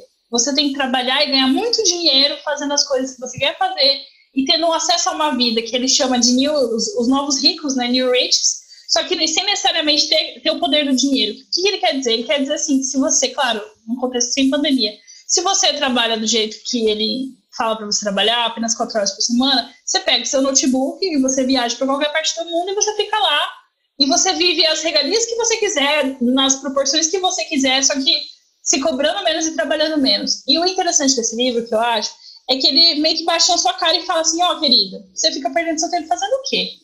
Demorou para você começar a automatizar as coisas na sua vida. Sabe, ir no banco? Esquece em banco. Faz no celular as coisas. É claro, a gente já está numa, numa leva muito mais é, eletrônica das coisas de digital. A gente não fica indo em banco, mas a geração passada fica. Então, esse livro é legal para as duas gerações. Ele ensina vários macetes para você dizer não para as pessoas, para você, se você trabalha num emprego que você gosta muito, como que você empreende dentro do seu emprego, para você começar a não ir na empresa, a fazer home office realmente, sabe? Enfim, esse livro ele me ajudou a entender por que, que eu estava perdendo tempo, onde eu estava perdendo tempo nas minhas coisas, e por que, que eu deveria começar a prestar atenção, tipo assim, quanto tempo eu levo para ficar lendo e-mail, sabe? E respondendo e-mail. Eu levo muito tempo, cara. Então ele, ele te ensina meio que uns macetes. Em vez de você ir lá e e, e todo dia você acessar sua caixa de e-mail, cara, larga a mão. Acessa na segunda e na sexta-feira. E você avisa as pessoas, ó, oh, eu vou te responder segunda. Se você mandar até segunda, eu te respondo. Então você vai esperar até sexta-feira. Então ele ensina você algumas ideias de, de como deram certo para ele, de você realmente otimizar seu tempo, dizer não para as pessoas, porque a maioria das sabe reunião interminável. Chega de reunião interminável, acabou, vamos parar de fazer reunião, sabe assim? Então esse livro me ajudou muito a ter esse, essa rapidez assim de, de otimizar meu tempo. E isso pode te ajudar também a, a, a otimizar o que você quer para sua vida, sabe? Chega de reunião de cinco, de três horas, sabe? Para falar a reunião podia ser um telefonema, entendeu? Então ele, ele vai explicando isso para você de um jeito bem legal. Eu gosto, é bem humorado o livro, então acho bem interessante. E a indicação do filme é o filme com a maravilhosa Jennifer Lawrence Joy, que é a história de uma mulher que hoje em dia ela é, sei lá, bilionária, mas ela começou, ela tinha um emprego horrível, que ela odiava, ela não tinha dinheiro, ela tinha acho que dois filhos, e estava meio ferrada na vida, até que ela inventou um mop que ele se auto-torce. Isso nos anos 80, né? 90 por aí. Ela, ela inventou um mop que ele torce você não precisa pegar no mop, então isso revolucionou essa indústria na época, né? De coisas de casa e tal. E conta a história dela, a Jennifer Lawrence maravilhosa, não tem que falar mas o que eu gosto desse filme é que ele, ele tipo assim, ela, ela, era muito criticada pela família dela, pelo pai dela, pela esposa do pai dela. As pessoas com frequência pisoteavam nela. E ela falou assim, cara, eu vou fazer as coisas por mim. E ela foi e fez, sabe? Ela foi e fez e aconteceu. Então, eu acho um, livro, um filme muito legal pra você se sentir um pouquinho energizado, assim, tipo, pô, vou ver esse filme aqui, vou me sentir um pouco mais feliz e sangue nos olhos, assim, de fazer uma coisa que eu quero muito, sabe? Então, acho legal. Esse filme dá um up, assim, no humor. Eu adoro a Jennifer também, maravilhoso. Gente, eu só dei indicação, assim, nada intelectual, só pra, pra gente ver e ficar... Não, Mas aqui a gente não dá indicação aí intelectual Ai, eu também, podia não. ter dado um livro do Teodoro Adorno aqui, um negócio bem tal, bem X, assim, de como... Mas não, cara, acho que essas coisas... Esse, esse livro do Trabalho em Quatro Horas, é claro, nem tudo que tem nele dá pra aplicar. Mas tem muita coisa que a gente fica, meu, mas por que faço reunião? Sabe? Pra quê? Pra quê? Tô perdendo meu tempo, eu dirigir até os lugares pra fazer reunião com o cliente. Telefonema, cara, isso aconteceu comigo duas vezes essa semana. A a cliente queria que eu fosse lá na pandemia, né, tal. E aí eu falei, eu não vou. E, e aí eu fiz um telefonema, e eu resolvi, três minutos de telefonema eu resolvi com ela as coisas, sabe? E eu ia na reunião, pior que eu ia, sabe? Eu ah, mas por que, cara? Eu, eu resolvo isso aqui batendo um fone com ela rapidinho, sabe? Então, assim, é legal você ter esfregado um pouquinho na sua cara, que a gente se acostuma, né, a, a meio que, tipo assim, seguir o sistema, fazer igual o sistema. Então, meu, é isso que que o livro ajuda bem legal. A gente se acostuma com as coisas burocráticas, né? Tipo, ah, a gente faz assim, sempre fez assim, vamos fazer, continuar fazendo assim, e não vê realmente o tempo que a gente perde, né? Esse negócio da reunião é interessante. É. que vocês, vocês também entendem, vocês não sentem que a maior parte do tempo você perde com burocracia e menos com projeto? Tipo assim, A parte maioria. disso- Com certeza. Não, não dá uma raiva disso? Nossa, que ódio que eu tenho. Dá porque o tempo passa, o dia passa, a semana passa, e, tipo, no fim das contas, você perdeu mais tempo do que ganhou, né? Com certeza. Então, a gente acaba perdendo tanto tempo fazendo financeiro, burocracia e menos tempo criando, que é o que as pessoas de fato pagam pra gente fazer, né? Criar coisas. Então, eu, eu por isso que eu gosto desse livro. Ele é bem um tapa na cara, assim, eu gosto bastante. Paula, o que, que você indica pra gente? Eu vou indicar um filme que ele não é também intelectual, mas mas que, que ele, como a gente estava falando de vida, isso aqui, né, a gente, desde que a gente nasce, a gente cresce, a gente é indicado para fazer uma coisa, e aí lá na frente a gente se depara com frustração. E aí, quando eu pensei no assunto, eu pensei logo no Show de Truman, que é o filme do Jim Carrey, que, que ele passa no, dentro de um reality show, né? Ele cresce, nasce dentro de um reality show, cresce dentro de um reality show, e a vida dele é baseada basicamente no que as outras pessoas querem que seja a vida dele. Até um dia que ele descobre que ele tem outros desejos, que ele quer conhecer outras pessoas, que ele quer conhecer outros lugares, que ele tem outras vontades, e aí ele tenta burlar, burlar esse sistema. Esse filme é maravilhoso, maravilhoso. Eu, eu adoro o Jim Carrey nesse filme. É, foge um pouquinho do, do, dos filmes de comédia que ele fazia na época. E, e é, é muito para pensar, assim, né? Tipo, que de fato a gente às vezes vive numa bolha e a gente não percebe que a gente está dentro de uma bolha e tudo que a gente faz é no automático, né? Então é pra gente sair um pouquinho do automático. Eu tenho algumas indicações para fazer. A primeira indicação é um filme que chama Na Natureza Selvagem. Conta uma história real, na verdade, de um menino que ele largou tudo, largou a vida toda e ele foi pro mato. Foi pro meio do mato, pra natureza, e ali se desenvolvem algumas coisas, mas ele sentiu que aquele era o verdadeiro chamado dele. Tem um outro. Dois videozinhos que estão no YouTube. Um chama Slow Mo, que é a história curtinha, assim, de um velhinho dos Estados Unidos que ele patina. Ele fica patinando na orla e as pessoas é, conhecem ele por isso e chamam ele de Slow Mo, né? E tem um momento, assim, que pergunta por que você faz isso? E ele fala assim, do what you want, né? Tipo, faz o que você quiser, né? E é esse o ponto principal. né? É, o outro vídeo, que é um TED, é, em português seria. Eu vou deixar o, o, o link na descrição, mas em português seria porque alguns de nós não têm um verdadeiro chamado. E é explicando um pouco dessa multipotencialidade, explicando sobre a, a indecisão, sobre também é, você poder fazer várias coisas, né? Enfim, e para quem está na faculdade, né? Bom, três anos atrás eu criei um canal no YouTube para poder ajudar as pessoas a se encontrarem na vida. Eu não produzo mais esse canal, já faz uns dois anos, né? Ele durou super pouco, mas tem um vídeo que chama 11 sinais para saber se você está insatisfeito com o curso. Né? E aí lá eu listei alguns sinais que realmente acho que fazem sentido ainda hoje, né? Então é um vídeo assim, que, que eu recomendo. É, apesar de ser meu, né? Olha só, né? É, mas enfim. Lira, Muito obrigado por você ter aceitado esse convite. Obrigado por você ter compartilhado tanta sabedoria com a gente, tanta experiência, né, de tudo que você viveu, de tudo que os jovens vivem, né? Então, muito obrigado mesmo por colaborar com a gente nesse episódio. Não, mas eu que agradeço. Como eu falei, gente, eu falo demais. Cuidado quando me chamam essas coisas, que eu falo muito. E adoro falar de comunicação e, e, e sobre propósito também, embora eu tenha mais reclamado que tu falar do mal do meu Mas é isso, cara, é experiência, né? A gente acumula por uma razão. E obrigada aí pela oportunidade e espero que as pessoas que escutarem esse podcast, esse episódio, gostem também, se sintam conectadas. E é isso, gente. Vamos, vamos viver mais do que apenas ficar pagando boleto, tá? Vou fazer mais coisas legais. E é isso. Valeu, gente. Adorei mesmo. Se você nos ouviu até aqui, fico muito feliz por você ter compartilhado essa experiência e ter né, nos dado a honra de ter a sua presença até o final desse episódio. Não esquece de compartilhar ele com as pessoas que você sabe que estão em dúvida na carreira, ou que se sentem infelizes no trabalho, ou sei lá, para quem está fazendo vestibular e está em dúvida aí também, ou que pensa em trancar o curso na faculdade. Então compartilhe esse episódio, por favor. Tá? Claro que se você não gostou desse episódio, então também manda para as pessoas que você não gostou, né? Então fala que é um episódio excelente, que vale todo o tempo da pessoa, né? É, segue a gente nas nossas redes sociais Revomarketing, e você pode também mandar um e-mail pra gente em birrevopod.gmail.com. Birrevo, que é o nome desse podcast, pod de podcast, arroba gmail.com.